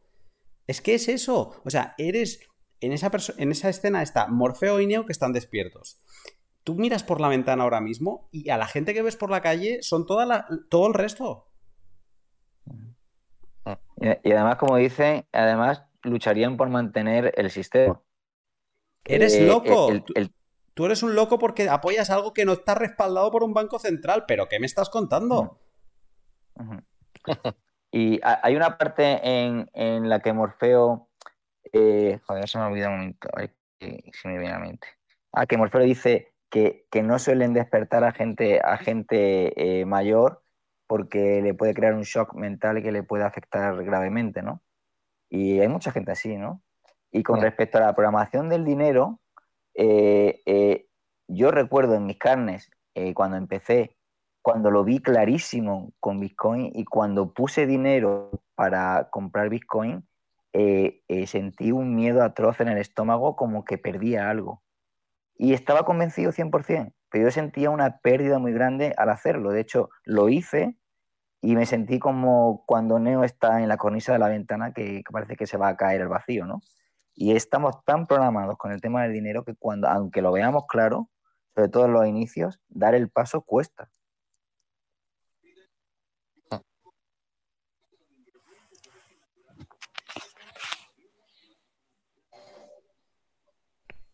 No sé qué. una cosa, eh, si coges eh, el- la perspectiva entera de la película, eh, de lo que son las tres sagas, si te das cuenta que al final eh, no deja de ser una carrera de la rata, porque mm, si tú ves la, al final, eh, vuelves a empezar desde cero. Digamos como que Neo llega y le da el reset y, y vuelve a empezar otra, otra carrera de la rata. Igual. Eh, para mí la película se acaba en la primera, ¿eh? O sea, el... yo creo que las dos siguientes eh, para mí fueron blockbuster, o sea, seguir sumando y vendiendo entradas. Pero Matrix, y ahora incluso creo que están trabajando en la cuarta. Eh, para mí Matrix, o sea, la idea de Matrix, que ahora escuchándoos a todo, me ha gustado lo que ha dicho Vanessa de que eh, Neo es Bitcoin. O sea, son también, pero yo creo quizá que Neo es toda esa persona que hace ese camino, ¿no? Como decía Arcat ahora, o sea, que, que pasa por ese miedo, pero que lucha contra él, que se desapega del dinero, que entiende que es el dinero y que, y que al final se vuelve un, un ciudadano libre eh, a ese respecto, ¿no? Y yo por eso me quedo con que Matrix es la primera película. El resto, hostia, no me han aportado ni, ni un 10%, ¿eh? Yo pienso igual, ¿eh? O sea, Matrix Reloaded y Matrix Revolution, es que ni me acuerdo de qué iban, fíjate. Yo tardé 10 años en verlas. Y porque estaba aburrido no quería verlas, porque sabía lo que iba a pasar. A mí había una parte, no sé si era la de Revolutions o la la de Reloaded, que hay como una raid que me dio hasta cringe. O sea, yo era como, ¿qué? Era la parte de la acción. O sea, viendo estos días Matrix, eh, la vi hace un mes que lo comenté en el directo y ahora que la he visto hoy para hoy, o sea, me he quedado con todas las escenas que ninguna de ellas es la famosa de los tiros. Matrix se hizo famosa por aquella escena donde Neo se dobla y le pasan las balas y no sé qué. y la entrada al, al- edificio donde está Morfeo, ¿no? Eh, yo creo que la Revolutions y la otra las hicieron basándose en esas escenas.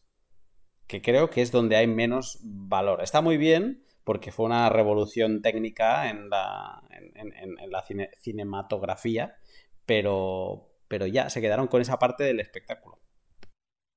De, hecho, los Oscar que le dieron eh, fueron todos de efectos especiales, de no sé cuánto, nada que ver con, con, con el. No creo que le diesen por el guion, pero eran todo por efectos especiales, por tecnología y cosas así. En lo que se fijaron, vamos, la superfi- superficialidad de la película. Pero el tema que comentaba, creo que era JM de la rata, eh, como que volvía otra vez el ciclo, eso sí que es un tema. Yo estoy de acuerdo, las películas, el recuerdo que me quedo de ellas son muy fantásticas y no aportan nada. Quitando ese, ese último, te queda un poco la decepción de decir, no, no puedes salir de la Matrix, ¿no? Nunca se, no se puede derrumbar la Matrix. Me, me quedó la misma sensación que cuando leí el libro de, de 1984, cuando lo leí, lo entendí y, te queda la misma sensación, ¿no? Es como que al final ganan los malos, algo así, por así decirlo. Mm. Quizá por eso, o sea, el 1984 a mí es mi libro favorito, pero me, me traumatizó esa parte que dices tú de, de lo mal que se lo hacen pasar al protagonista en, en la tortura, ¿no? Eh, que para mí duró como 500.000 páginas. Pero yo me quedo con la primera película porque creo que es... Sí que, o sea, eh, no es una carrera de la rata. De hecho, no, recuerdo eh, la segunda y la tercera como una carrera de la rata. Simplemente es que no me aportaron nada. Y yo me quedo con la primera porque sí que es la, pues el hacer una persona libre, que no hay vuelta atrás, como decía Arcad antes, ¿no? De la frase esa de no puedo volver atrás, ¿no? Y dice, no, una vez ya... Básicamente es, una vez sabes algo, no puedes desaberlo, no te lo puedes borrar de la cabeza, ¿no? Y me quedo con eso, ¿no? De, ese camino hacia la libertad. Y a partir de ahí, cuando él acaba la película, la primera película, eso es la lucha. O sea, Matrix no ha caído, pero tú eres un ciudadano libre. Y eso creo que es lo más... O sea, ese camino, yo creo que Matrix es la transición, ¿no? De, de, de ser un, un, ciudadano con curiosidad en, el, en Matrix a, a, ser realmente un, ciudadano libre. Sí, yo por, por añadir solamente un inciso, eres libre desde el punto de vista que, que conoces. Eres libre el que conoces eh, que estás dentro de la Matrix, pero bueno, él realmente, ¿no? Viendo la película, él está fuera de la Matrix, en esta ciudad en la que la última resistencia humana, que luego durante el resto de películas es atacada, y, y al final él consigue ponerse de cara con esta inteligencia máxima artificial y, y hablar con él. Y el tema de la rata que comentaba JM, por lo menos yo así lo he entendido, es porque él le presenta una serie de vídeos donde múltiples neos infinitamente han hecho su carrera para salir de la matriz y entender y han llegado al punto de llegar con esta inteligencia con, con el malo y el malo les dice, eres una rata, tío, vete a dar otra vuelta y nos volvemos a ver aquí. Así el recuerdo que a mí me queda, ¿eh? las vi hace muchos años. Se puede ver como una rata o se puede ver como, como ese equilibrio donde hay un punto en que el malo y el bueno se acaban encontrando y es la historia de nunca acabar, el yin y el yang o, o algo así, el equilibrio. Mm, porque ahora sí que me estoy acordando. No lo sé, pero ves, es, es una parte que, que vamos a ver qué narices hacen con Matrix 4, porque eso puede ser bastante interesante. Eh, no sé si en bueno, pero interesante. Pero es que, coño, es la primera película. Es que cada, cada maldita escena está cargada. ¿eh?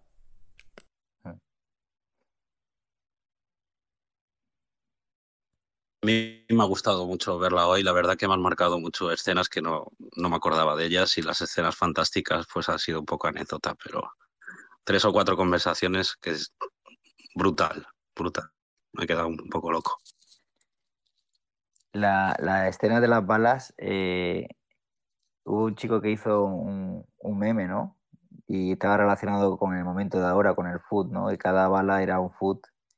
Y cuando un bitcoiner, un bitcoiner está convencido, le pueden lanzar 500.000 balas que no le da ninguna. Y esa, y esa imagen es, es top para eso. Un poquito regresando en la película, eh, hay una parte en la que Neo rescata a Trinity del, del helicóptero, ¿no? Y le dice eh, algo así como que eh, conocer el camino no es lo mismo que recorrerlo, ¿no? Es algo así como que hay personas que son conscientes de que hay fallos en el sistema, ¿no? Hay fallos en la economía, en el dinero. Son conscientes de, lo que hay que, hay que hacer o, o de lo que hay por venir, pero eh, tomar, ponerse el overall y iniciar una solución que va a significar una revolución, no es lo mismo, ¿no? O sea, no es lo mismo conocer el camino que recorrerlo, ¿no? iniciarlo y meterte de lleno, poner la piel en el juego y, lanzarte, ¿no? Es, es totalmente diferente, ¿no? Y es lo mismo que le sucede a muchos bitcoiners y a muchas personas cuando recién comienzan y tienen que dar ese salto, ¿no? No es lo mismo querer comprar sin KIC que embarrarse, ensuciarse las manos, ver que no es sencillo y comprar sin KIC.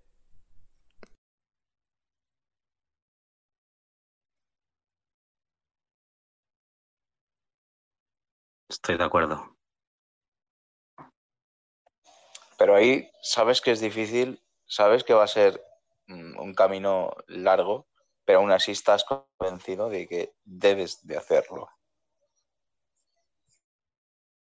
Sí, pero ¿cuánta gente, aun saberlo, aun saber que es el camino, acaba diciendo, bueno, pero aquí hay un dip y yo lo voy a comprar por, por Coinbase porque total, ¿sabes? Entonces, Yo culpable, yo mismo. Tenéis aquí un claro ejemplo. Mismamente esta semana pasada. ¿eh? una cosa es saber el camino, ¿no? La frase está de que ha dicho Cero. O sea, una cosa es saber el camino y otra cosa es ejecutarlo. Y ahí es... O sea, ¿qué, qué va a ser Bitcoin? Lo que queramos entre todos que sea Bitcoin. Y la, no lo llegué a poner, pero lo tenía cargado para ponerlo en el directo de esta semana, que es el vídeo de, de alguien del, del Deutsche Bank, creo que es, hace un par de años, un vídeo buenísimo, donde dice, yo esto de Bitcoin me lo creería. Dice, si todo el mundo tuviera un nodo. Dice, pero es que me he enterado que la gente tiene su dinero en exchange. Dice, si estás confiando en un actor tercero como un exchange, dice, ¿qué narices me vienes a hablar a mí de libertad? Y lo dice un, alto cargo del Deutsche Bank. O sea, dice, si todo el mundo tuviera un nodo, hostia, pues me creería Bitcoin. Y es para levantarse y aplaudir a este hombre, porque es que es así. O sea, el discurso de Bitcoin está muy bien, pero luego eh, nos vamos a atrever a subirnos a, al andamio este de, los que limpian el cristal o, o nos va a pasar como Neo y, y nos vamos a volver para atrás. Por eso hablaba que no, no vuelves, por lo menos en mi caso, pero sí es verdad que ir para adelante, no todo el mundo avanza igual de rápido ese camino. Y yo respeto mucho que se vaya llegando, ¿eh? O sea, no, no estoy diciendo ni me parece bien ni mal comprar en Coinbase. Por eso hice el, el pot ese que hice de los niveles Bitcoiner, eh, ya puse como un nivel bueno el comprar en Coinbase, porque creo que es un proceso. O sea, el- lo que creo que es malo es comprar en sitios donde tú no puedes retirar Bitcoin, donde estás comprando Bitcoin papel y, y eso solo puede responder a, a precio. Pero en sitios donde, aunque compres con KIC y demás, pero que puedas retirar, eso ya es Bitcoin. Luego ya te perseguirá el Estado, pero a lo mejor tú ya estás en... eh, te has mudado a Portugal, te has mudado a otro sitio y digamos que te da, te da igual muchas de las cosas, ¿vale? Pero, o sea, eh, respeto mucho que cada uno eh, tiene unos, o sea, unas, unas, no sé, unas circunstancias que le llevan un sitio a otro. No lo critico para nada, pero sí que me ha parecido interesante comentar esa, es- es- esa parte por lo de, por esta frase que ha recalcado Neo. Ay, Neo, cero, que es nuestro Neo particular, claro. Yo creo que en, que en el camino, no, no, es lo que comentabas con los niveles igual. Yo estoy de acuerdo y creo que de todos seguimos ese camino. Yo en el camino de comprar con Coinbase y salir, sacar de Coinbase inmediatamente y tenerlo en mi wallet, he estado mucho tiempo y me he sentido muy cómodo. Y ahora poco a poco ya no me siento cómodo tampoco comprando en Coinbase, porque pienso que no le hace bien a, a la comunidad. No es por un tema de impuestos ni nada de eso pienso que no le hace bien a la comunidad y que sí le hace bien si empiezo a apoyar y, y meterme un poquito más en temas de, bueno, de todo lo que estáis hablando. No, no voy a decir detalles, ya lo sabéis vosotros. Ir avanzando, ¿no? En ese camino. Sí, es, ese, ese sentimiento más o menos como que dices de, de, de culpabilidad o de mancha por haber comprado en Coinbase y de que intentar re- irte limpiando lo hubieras tenido si no, estuvieras en un grupo bitcoiner que promueve la privacidad, la libertad del uso de Bitcoin en la red, en su red. O sea, si estuviera, si no estuvieras en un grupo así, ¿lo, lo sentirías? ¿Sentirías ese rechazo a comprar en Coinbase? Mm, no sabría responderte, Cero. Es interesante la pregunta, entiendo que la hagas, pero no sabría responderte. Em, de hecho, no, no es un rechazo absoluto el que yo tengo ahora mismo todavía, como podéis tener vosotros. Em, es un, pero la comunidad, por supuesto, ayuda. Pero quizás eh, lo que ayuda es uno mismo, la carrera que uno mismo inicia. A lo mejor sin la comunidad eh, llegarías, creo que todos llegaríamos al mismo punto al final. Ah, ok. Porque más o menos mi punto era de que estas reacciones o este tipo de, de, de reacciones que se van creando, pues, por ejemplo, como que, no un rechazo, sino como que más un ciertos reparos como, hacia las, casas de cambio, ¿no? Y lo que dice este, este ejecutivo del Deutsche Bank, eh, es esto, van de la mano con un tema de cultural, ¿no? O sea, de pequeñas comunidades, de pequeñas comunidades que tienen esta, este rechazo hacia ese tipo de intercambios, ¿no? Que usan el KYC, que priorizan mucho el intercambio Bitcoin Fiat y no te enseñan a utilizar, o sea, no te enseñan a solo ver el mundo en términos de Bitcoin. Entonces, eh, también que este, este ejecutivo de Deutsche Bank es, es esto, hace crítica, pero es inteligente, porque él eh, se vale de los cientos de años que tiene el dinero, el papel moneda que tiene circulando eh, en la historia de la humanidad, ¿no? Y hay una cultura pues muy grande, muy fuerte, ¿no? Y está enquistado esto desde que uno nace. Pero el Bitcoin utilizado propiamente en su red, ¿no? Y, sol- y ver el mundo en términos de Bitcoin recién ha nacido. Entonces tiene 12 años. y estás comparando que como un adulto de 25, 26 años, hacerlo pelear con un niño, ¿no? Un poco, poco complicado. Yo esta pregunta que has hecho antes, Cero, de, de que si eh, sentirías el mismo rechazo o sentirías el rechazo a comprar, por ejemplo, en Coinbase, Coinbase o en algún otro exchange, si no estuvieras en, esta, en una comunidad como esta, eh, yo ahí os tengo, aprovecho ya, os, os tengo que agradecer porque yo he nacido como bitcoiner en, en, en directo Bitcoin, digamos, o sea, yo, yo soy hija bitcoiner de, de, de directo Bitcoin y, y- todo lo que sé eh, lo sé gracias a vosotros. Así que estoy, estoy orgullosa y quería dar las gracias. Iba a hacer una broma, pero, pero no, porque me, parece, o sea, te digo que, que no, que gracias a ti, que, que, que- bueno, no sé, no- llevo muy mal, ¿eh? Cuando me dan las gracias, o sea que se, se me pierden las palabras, así que Haz no la voy a- broma, haz la broma. Si antes ya me has dicho lo del, lo del book, ¿qué más te da? haz la broma. La broma es que... Es Luis de la que- pizza. La, la- la broma es que A ver, a partir que de ahora puedes llamar a... piña, hazle la broma que quieras. Eh, a partir de ahora, Vanessa, puedes llamar papá cero. Porque si eres hija de, pues... Oh, ¿Y la mamá quién es? mm, aquí somos... ¿Quién es la mamá? Aquí so- somos todos papas. Papasitos. Ah, vale, es, es una familia moderna. Sí. Es un Somos-. Arcat es un Solo nos robot. falta no comer carne. Arcat es un robot y el, y el Cero y yo somos papás. Somos una familia así. Vale. Yo soy como Wenger, ¿no? Como, como el de el de Futurama. El robot pre- Entonces, eso sí, yo prefiero ser vender. Yo creo que sí, yo creo que tú pegas más. No, pero eso, en serio, que, que hostia, pues gracias, gracias a que, que- a, a que a- al haber nacido en esta comunidad, pues ya tengo esos, esos valores de, de- ni siquiera me planteo otra cosa, ¿sabes? Es como un, un bebé al que le enseñas desde pequeño un idioma, pues ya, ya lo habla natural, ni siquiera se plantea el, el- el no hablarlo. Pues eso es gracias a vosotros, a, a todos.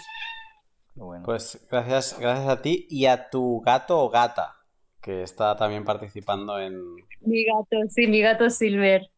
Pues, Os Silver. saluda. Un saludo, Silver. Eh, a mí la pregunta de cero al principio me lo estaba escuchando y digo, ¿qué está diciendo este? Digo, Madre mía, digo, atadlo, por favor.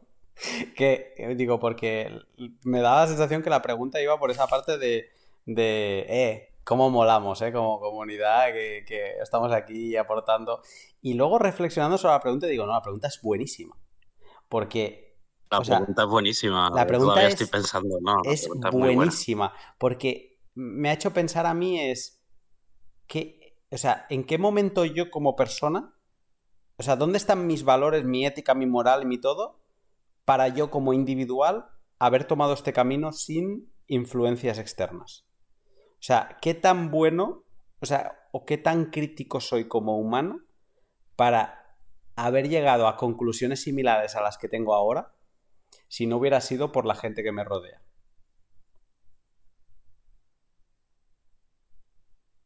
No sé, a lo mejor es mucha fumada, ¿eh? Pero ahí es O sea, cuando acabo de hacer la pregunta digo, Buah, esta pregunta es... O sea, ¿cuánto ha salido de mí y, y cuánto no? No, ¿y cuánto, y, Luna, ¿y cuánto bueno sería Bitcoin también para, para a lo mejor una persona sin el apoyo de una comunidad que llegara a la, misma conclusión? Es que Bitcoin sin comunidad, en verdad, si seguimos reflexionando sobre ello, sin nodos, sin consenso, no va a ningún sitio. O sea que quizá estamos llamados a que, a que sea lo normal, a que, a que grupos como el del directo existan y que eh, se cree una conciencia, se cree un consenso eh, común sobre cuál es el mejor camino. Mm, Justo sobre eso, el, el directivo de Deutsche Bank se da cuenta, ¿no? De que el uso de Bitcoin eh, dentro de su red y propiamente dicho, ¿no? O sea, con nodo, eh, con tu propia wallet y un, esto, transacciones entre pares es, es bajo. O el uso así es eh, diferenciando, no haciendo una comparación entre la cantidad de transacciones o de gente que está detrás del fiat y que usa el fiat cotidianamente y la cantidad de gente que usa Bitcoin cotidianamente. Entonces, hay, son dispares, ¿no? Hay, hay cientos de años de, diferencia y mucha gente de por medio, y incluso la, la cultura de por medio, ¿no? Entonces, él se da cuenta de eso, que incluso dentro de los que se dicen llamar Bitcoiners, muchos no usan Bitcoin eh, como lo indica el protocolo, y son una pequeña minoría, es la que usa Bitcoin adecuadamente. Entonces, él se hace, se vale de esa diferencia, conoce esa diferencia y hace la crítica, ¿no? Que es una buena crítica, decir verdad, es una buena crítica, pero que también le da, le, tiene, él tiene que darse cuenta también de otra cosa, que esta es una comunidad que recién ha nacido, que puede ser que tanto en diferentes idiomas es under, ¿no? Es una comunidad underground, es una comunidad under, pero que poco a poco, mientras ese dinero que ellos están manejando va fallando, alguien se lo va comiendo. O sea, hay, hay gente que va abandonando ese barco y se va yendo hacia la comunidad bitcoiner, ¿no? Poco a poco va olvidándose eso. Ah, hablando de, comunidad, eh, el final de la película, eh, las palabras que dice para mí en la mejor escena, cuando termina la película, y, es, eh, lo que se dice es lo que podría, lo que podría decir cualquier persona que estuviese en, esta comunidad, ¿no? Y, lo que viene a decir es, bueno, lo voy a leer, y dice, sé que estás ahí, percibo vuestra presencia, sé que tenéis miedo, nos tenéis a nosotros, eh, nos teméis a nosotros, Teméis al cambio. Yo conozco el futuro, no he venido a deciros cómo acabará todo esto. Al contrario, he venido a, decir- a deciros cómo va a comenzar. Le enseñaré un mundo sin vosotros, un mundo sin reglas ni control, un mundo sin límites ni fronteras, un mundo en el que cualquier cosa puede ser posible. Lo que hagamos después es una decisión que dejo en vuestras manos. Me parece brutal ese final. Sí, también me gustó mucho esa última parte.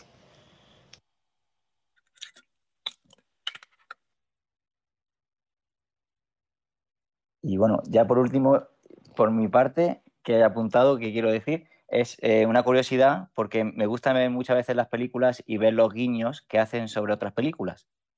Entonces, eh, por ejemplo, en, en el momento que se enfrenta al final eh, Neo y, y el, el- agente, eh, hay un momento que la postura que hacen enfrentados se parece como, sería como alguna película de Sergio Leone, ¿no? El, el bueno, el malo con Clint Eastwood. Es como un, como un, un combate, ¿no? de- de cowboys.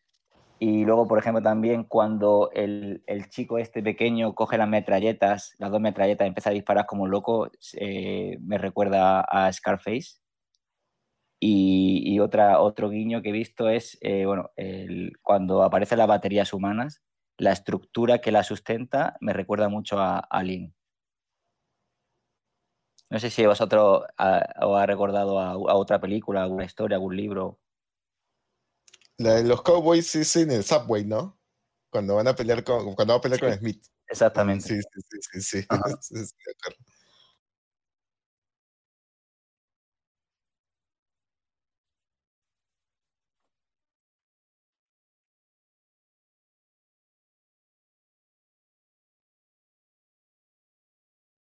No, ¿Alguien quiere agregar algo más?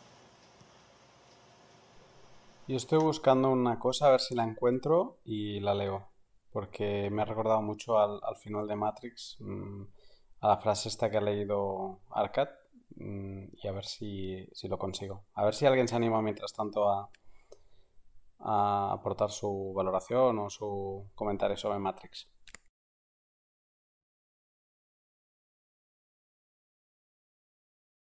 Lo buscas, eh, ahora que estáis aquí los expertos, eh, es un placer teneros aquí, muchas gracias. Eh, hablabais de porcentajes de bitcoiners y dentro de esos eh, porcentajes, que no sé, yo tengo en mi mente por algún vídeo que habré visto que un 1 o un 2% de, de la gente ¿no? en el mundo utiliza esto. No sé si esa, esa cifra os dice algo o es muy pequeña. Y dentro de esa cifra, por supuesto, lo que hablamos, que no todos lo, lo manejamos todavía como se supone el protocolo que deberíamos de manejarlo, no como fueran las buenas prácticas. No sé si es una no, sé si es llamarlo como buena práctica, pero, pero sí utilizar Bitcoin eh, como indica el protocolo, ¿no? Que es diferente. O sea, solo sabiendo, solo teniendo tu nodo vas a saber que tienes Bitcoin real. Eh, mientras esté una casa de cambio con un custodio, pues no es Bitcoin real, es más que todo un, un registro contable, ¿no? Un pagaré. Y es distinto. Eh, pero a ver, yo quería hacerles una pregunta general a todos. ¿Cómo, cómo fue su primera transacción Bitcoin? ¿Recuerdan? ¿Alguno recuerda cómo, cómo- qué sintió, cómo lo hizo? Bien, ¿empiezo yo? Como quieras. Tu primera vez en Bitcoin, ah, por si acaso. Mi primera transacción, eh, gracias por aclararlo. Yo lo he notado también, ¿eh? Ha sido muy fino, ¿eh? Eh, Mi primera transacción eh, fue.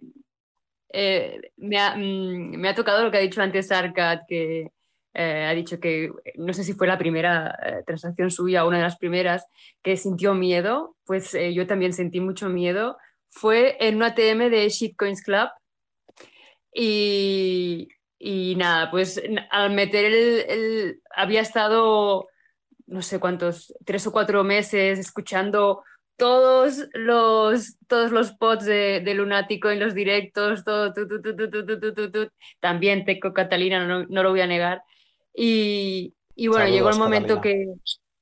que, que quise hacer mi primera, que quise comprar mi primer trocito de, de Bitcoin y, y nada, fui allí con los, con los billetes, entré al, a la jaula, tenía muchísimo miedo, era como, no sé, no sé qué estoy haciendo, no sé por qué estoy haciendo esto. No, eh, y Drogas, metí, criminales. metí el primer billete en la máquina y era como, Dios, esto ya se va para siempre.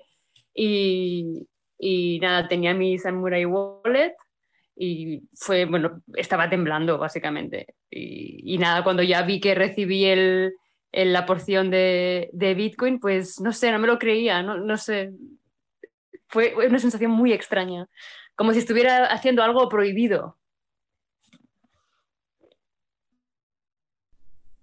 Lo bueno de Lightning es que rebaja todo esto.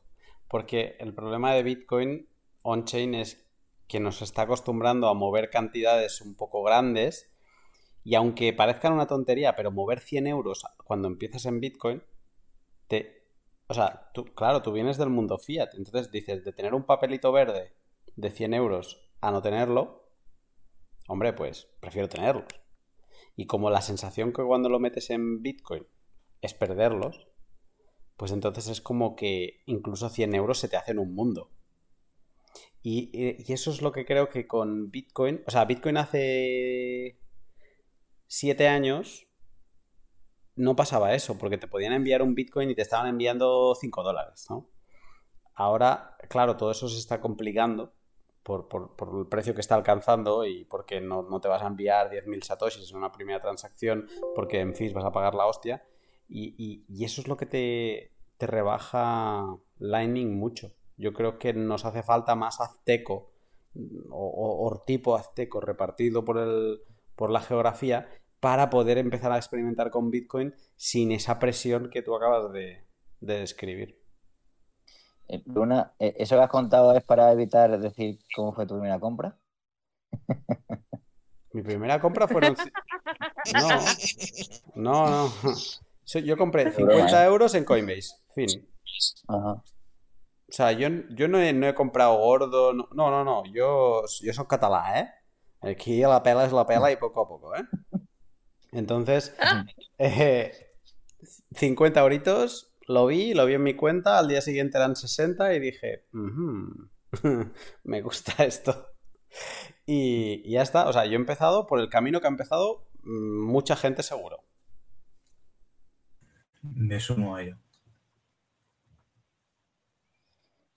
Bueno, yo, lo he contado, ¿no? Yo lo he contado en algún pod. ¿Cómo lo hice? Eh, yo lo hice bien sin querer. Eh, yo quedé con un cajero humano eh, en la terraza de un restaurante, él con su portátil y yo con mi, con mi Trezor One que me había comprado. Y fue una transacción en, en Fiat. Y lo, y lo pasé, bueno, también estaba pasándolo ahí como raro. Se sentía raro, me sentía que me desprendía del dinero que me había costado tanto ahorrar. Y, y nada, fue para adelante. A pesar, del, a pesar del, del miedo ahí que había al principio, eh, hubo algo que me empujó a, a ir hacia ello.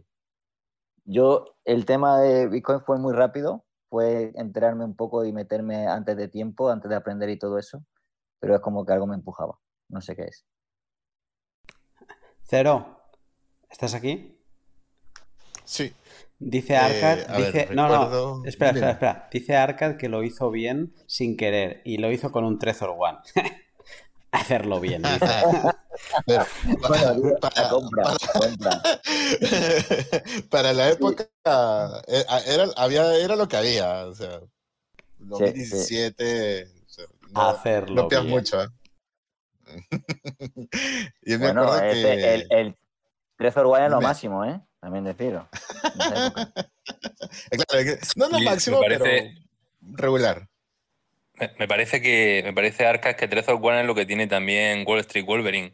Creo que es su billetera fría. Es que Dios los cría y ellos se juntan, ¿sabes? El, el T, el T tiene. El T enseñándolo y todo ahí, que tiene un Trezor T y que tiene Cardano. Sí, sí. Buena. Vamos a tener que hablar con. Bitcoin, ¿eh? Ay, con, con Bitcoin. Con, Bi- con Bitcoin no se puede hablar. Vamos a tener que hablar con Bitcoin. Ay, con. Joder, ¿qué me pasa? Demasiada cerveza. Con Víctor, ahora lo he dicho bien. Y le vamos a tener que. Vamos a tener que animar a que monte un nodo. Eh, yo me acuerdo que la primera vez a ver, fue en, en. Local Bitcoins. Eh, se lo compré a un italiano eh, por vía PayPal. Eh, fue mixto. Bueno, claro, o sea, el Bitcoin no estaba manchado pues por, directamente por fiat, ¿no? O sea, no estaba con KYC, pero había hecho un pago por PayPal, ¿no? Eh, esperando eh, mis 5 o 10 minutos a que llegue la transacción y de ahí enviarla, y, bueno, comprar 0.25 más o menos eh, para eh, cuando costaba 440 dólares para enviarlo a una a esta página, una página de minería en la nube y que en dos semanas pues se me, se me haga humo, ¿no? Eh, pero sí recuerdo la, prim- la primera transacción que, que hice después de, de tenerlo en local bitcoins fue bastante bastante nervioso no sabía iba viendo letra por letra si lo había colocado bien eh, fijándome que no me había equivocado que todas minúsculas y mayúsculas bueno todo, todo del detalle no con muchos nervios y hasta que llegó no llega la, la transacción bueno eh, y estaba contento pero ahora ya no ahora ya los nerviosos son los los no coiners que, que que van conociendo Bitcoin. No, ya no, ya, yo tranquilo.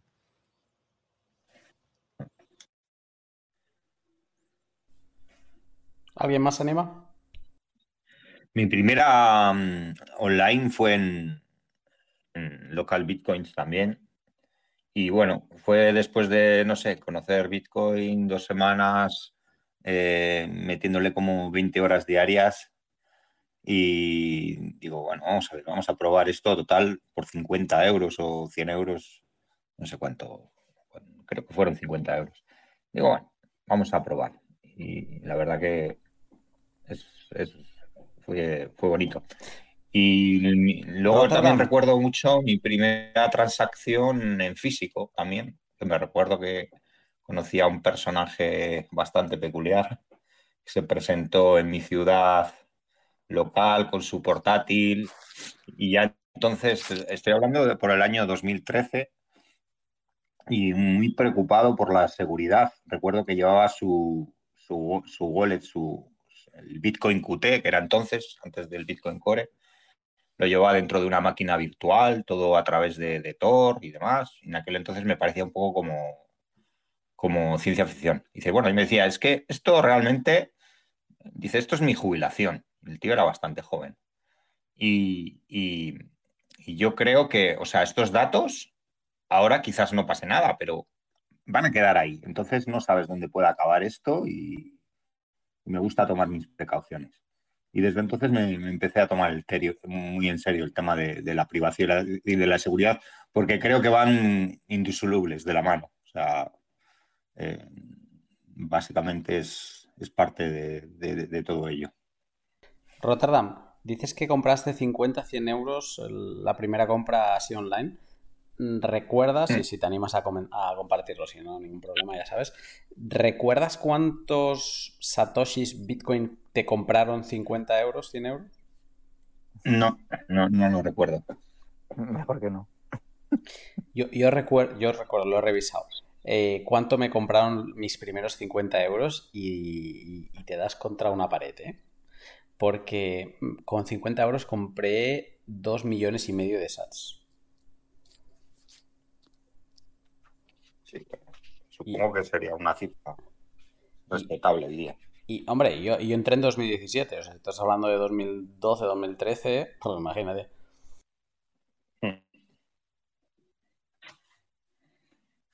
Pero bueno, yo creo que es, es- es lo mismo, ¿eh?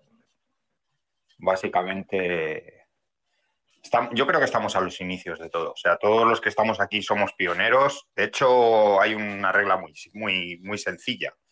Si es difícil de usar, está en sus primeros estadios. Y yo creo que Bitcoin, para usarlo bien, no es algo muy friendly todavía. No, yo, yo quiero tener mi propio nodo y llevo como cuatro meses luchando y estos días me está ayudando Decentralizer. Se está conectando conmigo a través de, de Telegram y configurando porque es que son millones de cosas y de problemas las que uno sufre y a mí no se me da mal la informática. En mi entorno familiar y de amigos prácticamente eh, tienen menos conocimientos que yo. Yo que pienso que es inaccesible para la mayoría de la gente. solo tienes que cargar una, una micro SD, una micro SD, ponerla en la Raspberry Pi y olvidarte. Se hace solo. Si quieres, se hace solo. Es como poner Reto Pie. Voy a jugar unos jueguecitos. Le enchufas la micro SD y se hace solo. Magia. Te ha caído el palo de, de JM, Cimul.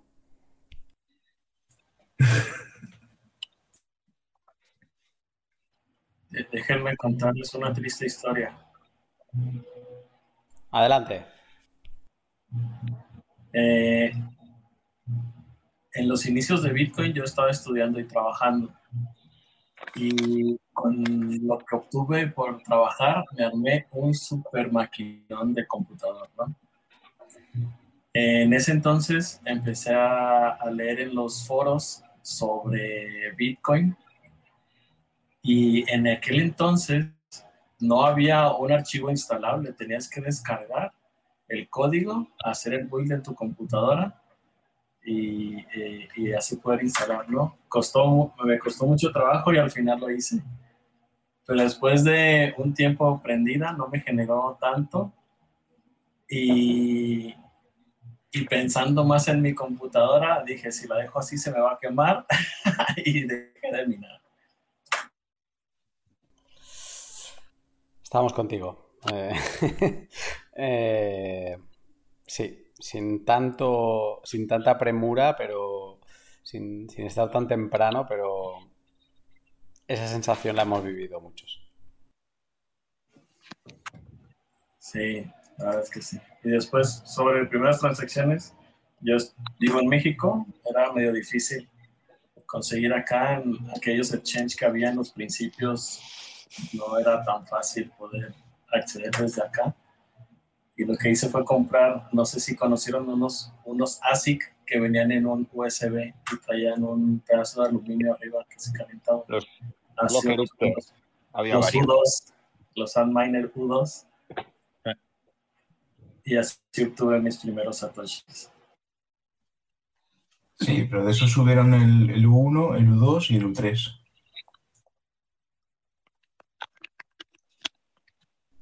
Qué nivel ya, ¿eh? Eh, Esto estamos hablando, ¿de qué año estamos hablando? Híjole, no recuerdo, pero, pero 2013. ya hace un buen.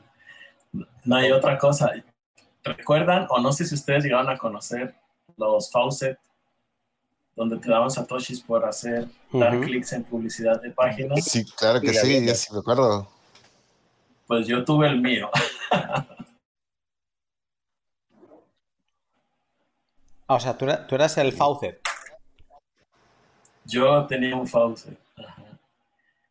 Pero por parte de escuela y toda esa, hasta perdí el dominio. Eh, y el dominio ahora me hubiera gustado mantenerlo. Se llamaba satoshi.space. Ah, es chulo eso. Está bien atado.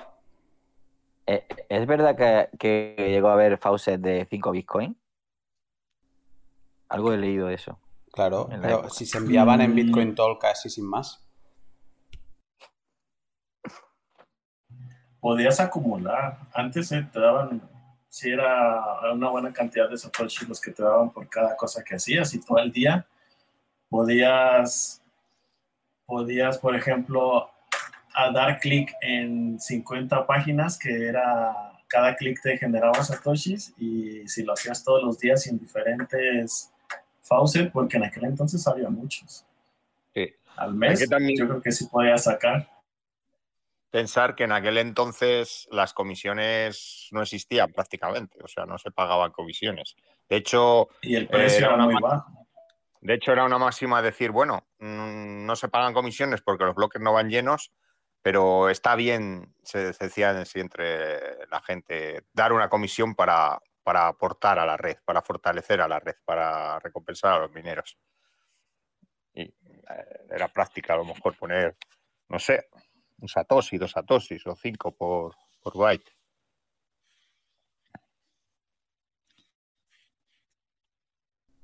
Muy curiosas esas épocas. Son, es fantástico ver la, lo, lo- lo virgen que era toda la escena y lo, o sea, lo natural, lo, lo friendly que era todo. O sea, era como un grupito muy pequeño y, y como con muchas ganas de hacer algo. Sí.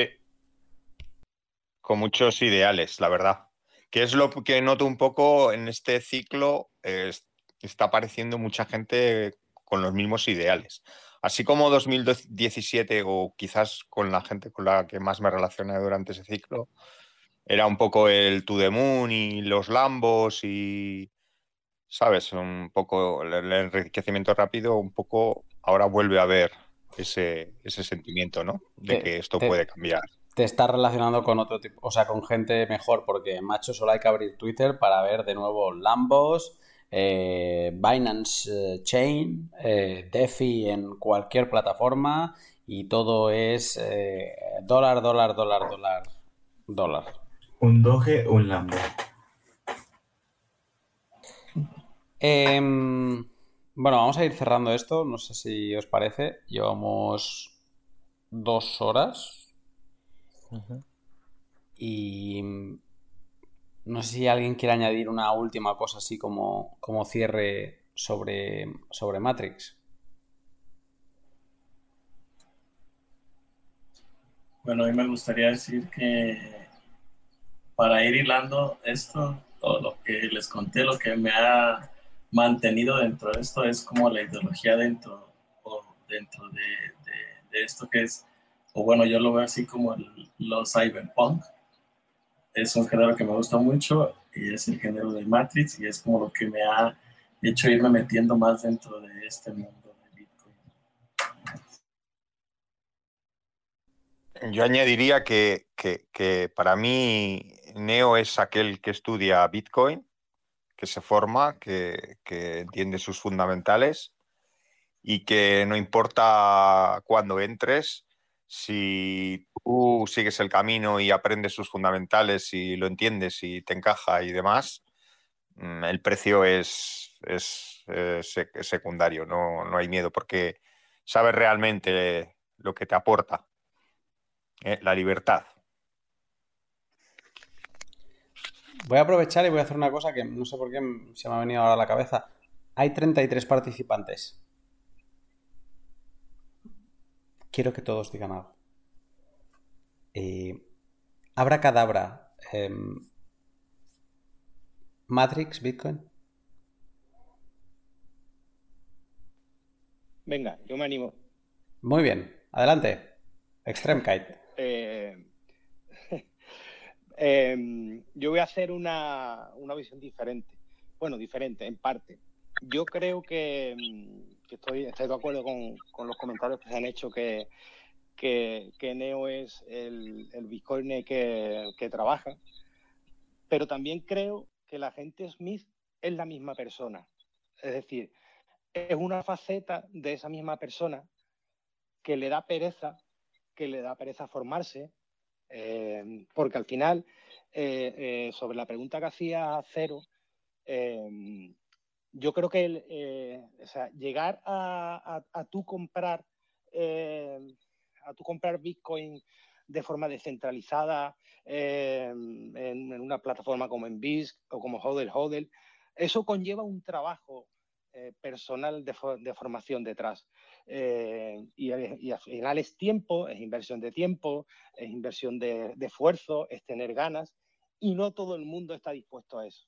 Entonces, creo que, que, esa parte de, de, cada una de las personas que no están dispuestos a eso, uno porque no quieren y otro por desconocimiento, eh, son la, los, los, agentes, los agentes Smith de, de, de la película, ¿no?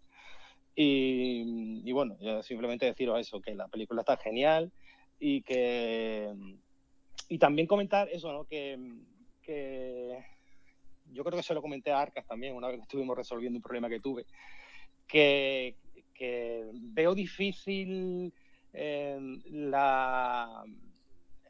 No sé cómo decir, ¿no? La, eh, que, Bitcoin llegue a todo el mundo mientras que no se automatice de una forma eh, que no requiera tanto esfuerzo eh, para, para, controlarlo, ¿no? Entonces, eh, mientras que esto conlleve esa, eh, ese esfuerzo. Hay algunos que, no, que, nos gusta y que lo hacemos porque realmente nos gusta. O sea, la mayoría de los que, de los que estamos aquí en este, en este chat y, y en este grupo y que nos formamos y es, realmente porque nos gusta. Y mientras que no, no se pueda poner esto más al nivel de- del usuario eh, del usuario medio, eh, la única forma que, que tienen es hacerlo a través de, los de los exchange. Yo, yo al final los entiendo, o sea, son criticables porque, porque sí, porque no están, eh, no están eh, trabajando y no están haciendo las cosas tal y como dice el protocolo, pero muchos de los que estamos aquí somos gente formada, ingenieros y tal, y nos cuesta. O sea, yo se lo comentaba a Arca, digo, tío, yo soy ingeniero y, y veo que me cuesta, eh, no quiero ni pensar a gente que, que se ha metido aquí en el, en el tema y no, y no, y no, Que viene del no mundo se de las formado, ¿no? Entonces, no sé, eh, lo veo, lo veo complicado y, y, y ojalá que poco a poco se vayan las aplicaciones, se vayan eh, se vayan desarrollando de forma que, que eso, que sean más friendly para, para todo el mundo y que, y que y que se integre todo el mundo, ¿no? Porque yo creo que la- el futuro de Bitcoin eh, está en que el máximo número de personas lo, lo, lo utilice, pueda acceder a él de forma sencilla, sencilla. Eso es lo que quería comentar y no entretener más.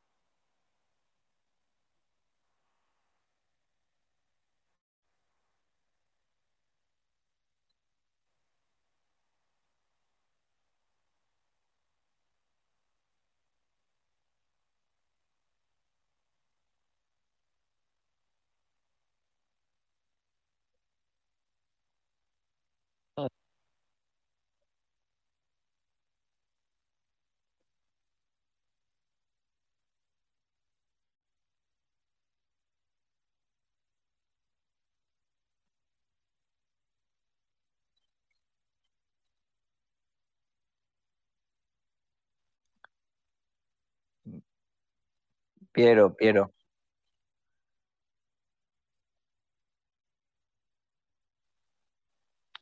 Hola, aupa.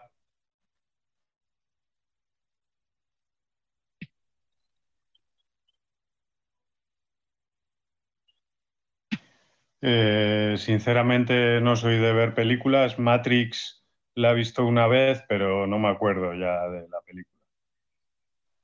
Mm, comentarios de Bitcoin, mm, no sé, se me ocurre siguiendo el hilo.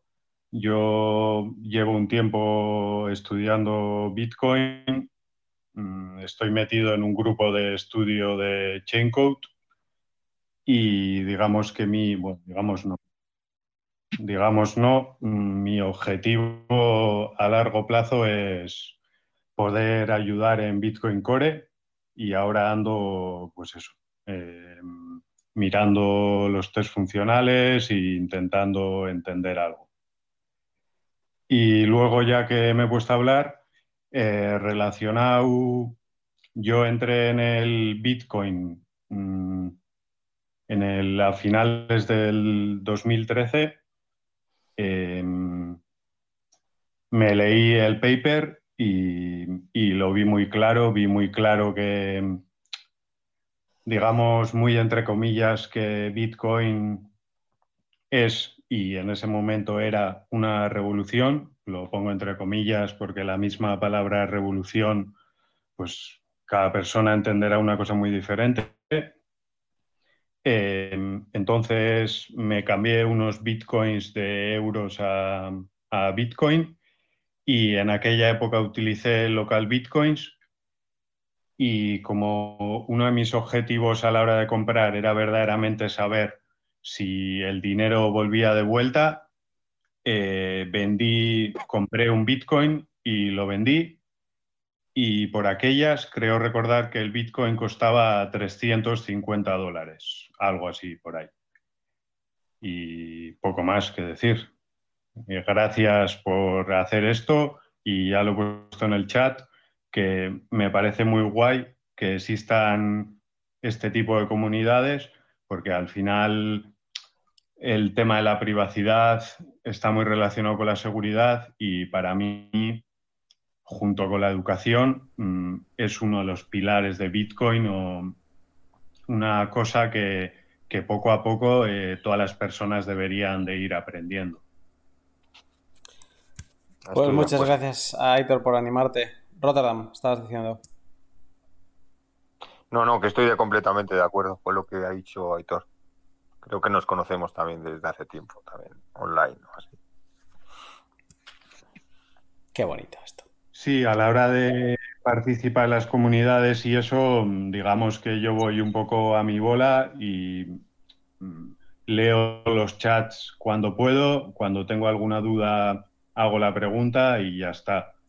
Pero sí que con Rotterdam mensajes directos no nos hemos intercambiado, que yo cre- que yo sepa, pero sí, mm, te he leído por ahí un montón de veces. Qué bonito esta, esta comunidad de, Bitcoin, la verdad. Eh, Piero, ¿estás por aquí?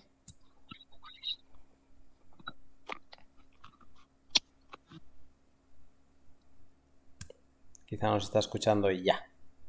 Quizá no puede, no puede hablar.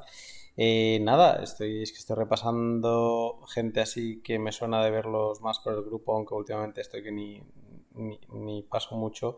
Pero bueno, no sé si alguien más quiere animarse. Y aprovecho ya que me he animado a hablar, si hay alguna persona eh, que quiere empezar a introducirse en Bitcoin Core, yo he empezado hace meses y sé prácticamente nada. No sé C++, eh, sé programar, yo programo habitualmente en JavaScript, estoy aprendiendo Python porque los test funcionales son en Python y si alguna persona se quiere animar y tiene ganas de introducirse en ese mundo, eh, pues digamos, le puedo ayudar a introducirse en lo poco que sé y luego empezar a caminar pues juntos, juntas o lo que sea.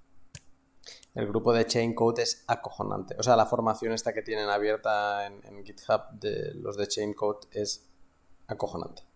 O sea que si alguien quiere tirar por ahí, es un recurso bastante fácil con llegar a él y a partir de ahí ya sí que le tienes que dedicar horas a, a formarte. Eh, ¿Qué más? ¿Qué más? ¿Qué más? Eh, antes estaba hablando solo porque no me había acordado de abrir el micro. Eh, no sé si Piero me ha escuchado que le, he invocado. Si está por aquí, que, que salude. Y si no, ya sí, última ronda. Quien quiera abrir micro y hablar, ahora es el momento.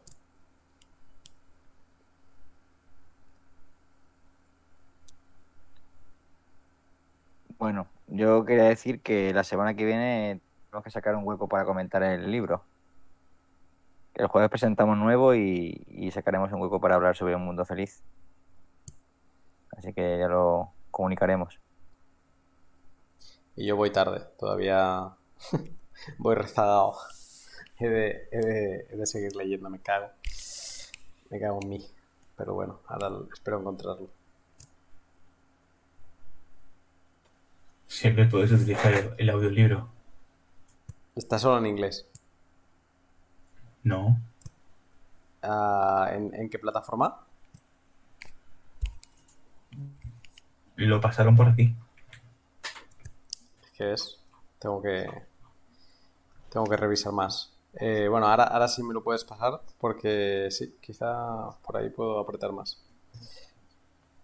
Sería interesante.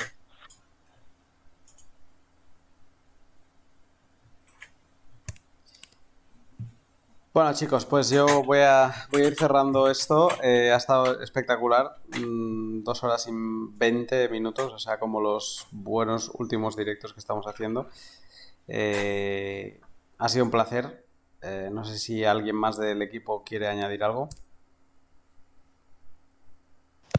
Pues Sí, ha sido una grata experiencia, me ha gustado mucho, he disfrutado mucho eh, que todo el mundo comparta su, sus visiones sobre la película y que podamos reunirnos aquí como un grupo de amigos para compartirlo. Así que me ha encantado. Sí, a mí también me gustado mucho. Eh, bueno, por lo general las cosas no tan planeadas, ¿no? Salen mejor.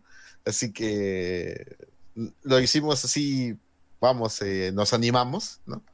Eh, a hacer el chat abierto y, y chat de voz abierto y muy bien, ha estado muy bien, interesante, siempre cada uno aportando su, su perspectiva, sus ideas, su visión, ¿no? Y, pues todos con los valores bitcoiners muy, muy bien marcados, ¿no? Esto, nada, solo agradecerles a quienes se han unido, ¿no? Y pues seguro vamos a estar haciendo otras charlas más adelante. Esta es la primera, no la última. Se ha juntado porque era el, el 22 de mayo, el Pizza Day, eh, y lo queríamos hacer así, pero quizá podemos incluso irlo repitiendo, alternando con, el, con la lectura del libro, ya no un mes peli y un mes libro, sino un, o sea, cada 15 días, o sea, que cada 15 días pase algo así, es, divertido. Y que una vez sea un libro, una vez sea una película. La película es bastante sencillo, simplemente sentarte, ver una película y a las dos horas puedes estar comentando en el grupo. O sea que, que sí, algo más así tenemos que seguir haciendo. Y películas hay para interesantes hay para, para. Así que nada, eh, dejamos el grupo por hoy aquí. Voy a ver si se ha podido grabar también algo de esto. Si ha quedado más o menos decente, lo acabaremos colgando. Si no, pues mmm, afortunados los que hemos estado y hemos disfrutado de, de, esta charla que ha estado muy interesante. Muchas gracias a todos los que habéis estado, los participantes, y nos vemos, bueno, seguimos por el chat y nos vemos, si no, el jueves en el directo. Hasta luego. Buenas noches, chicos. Buenas noches. Gracias. Gracias. Adiós, hija.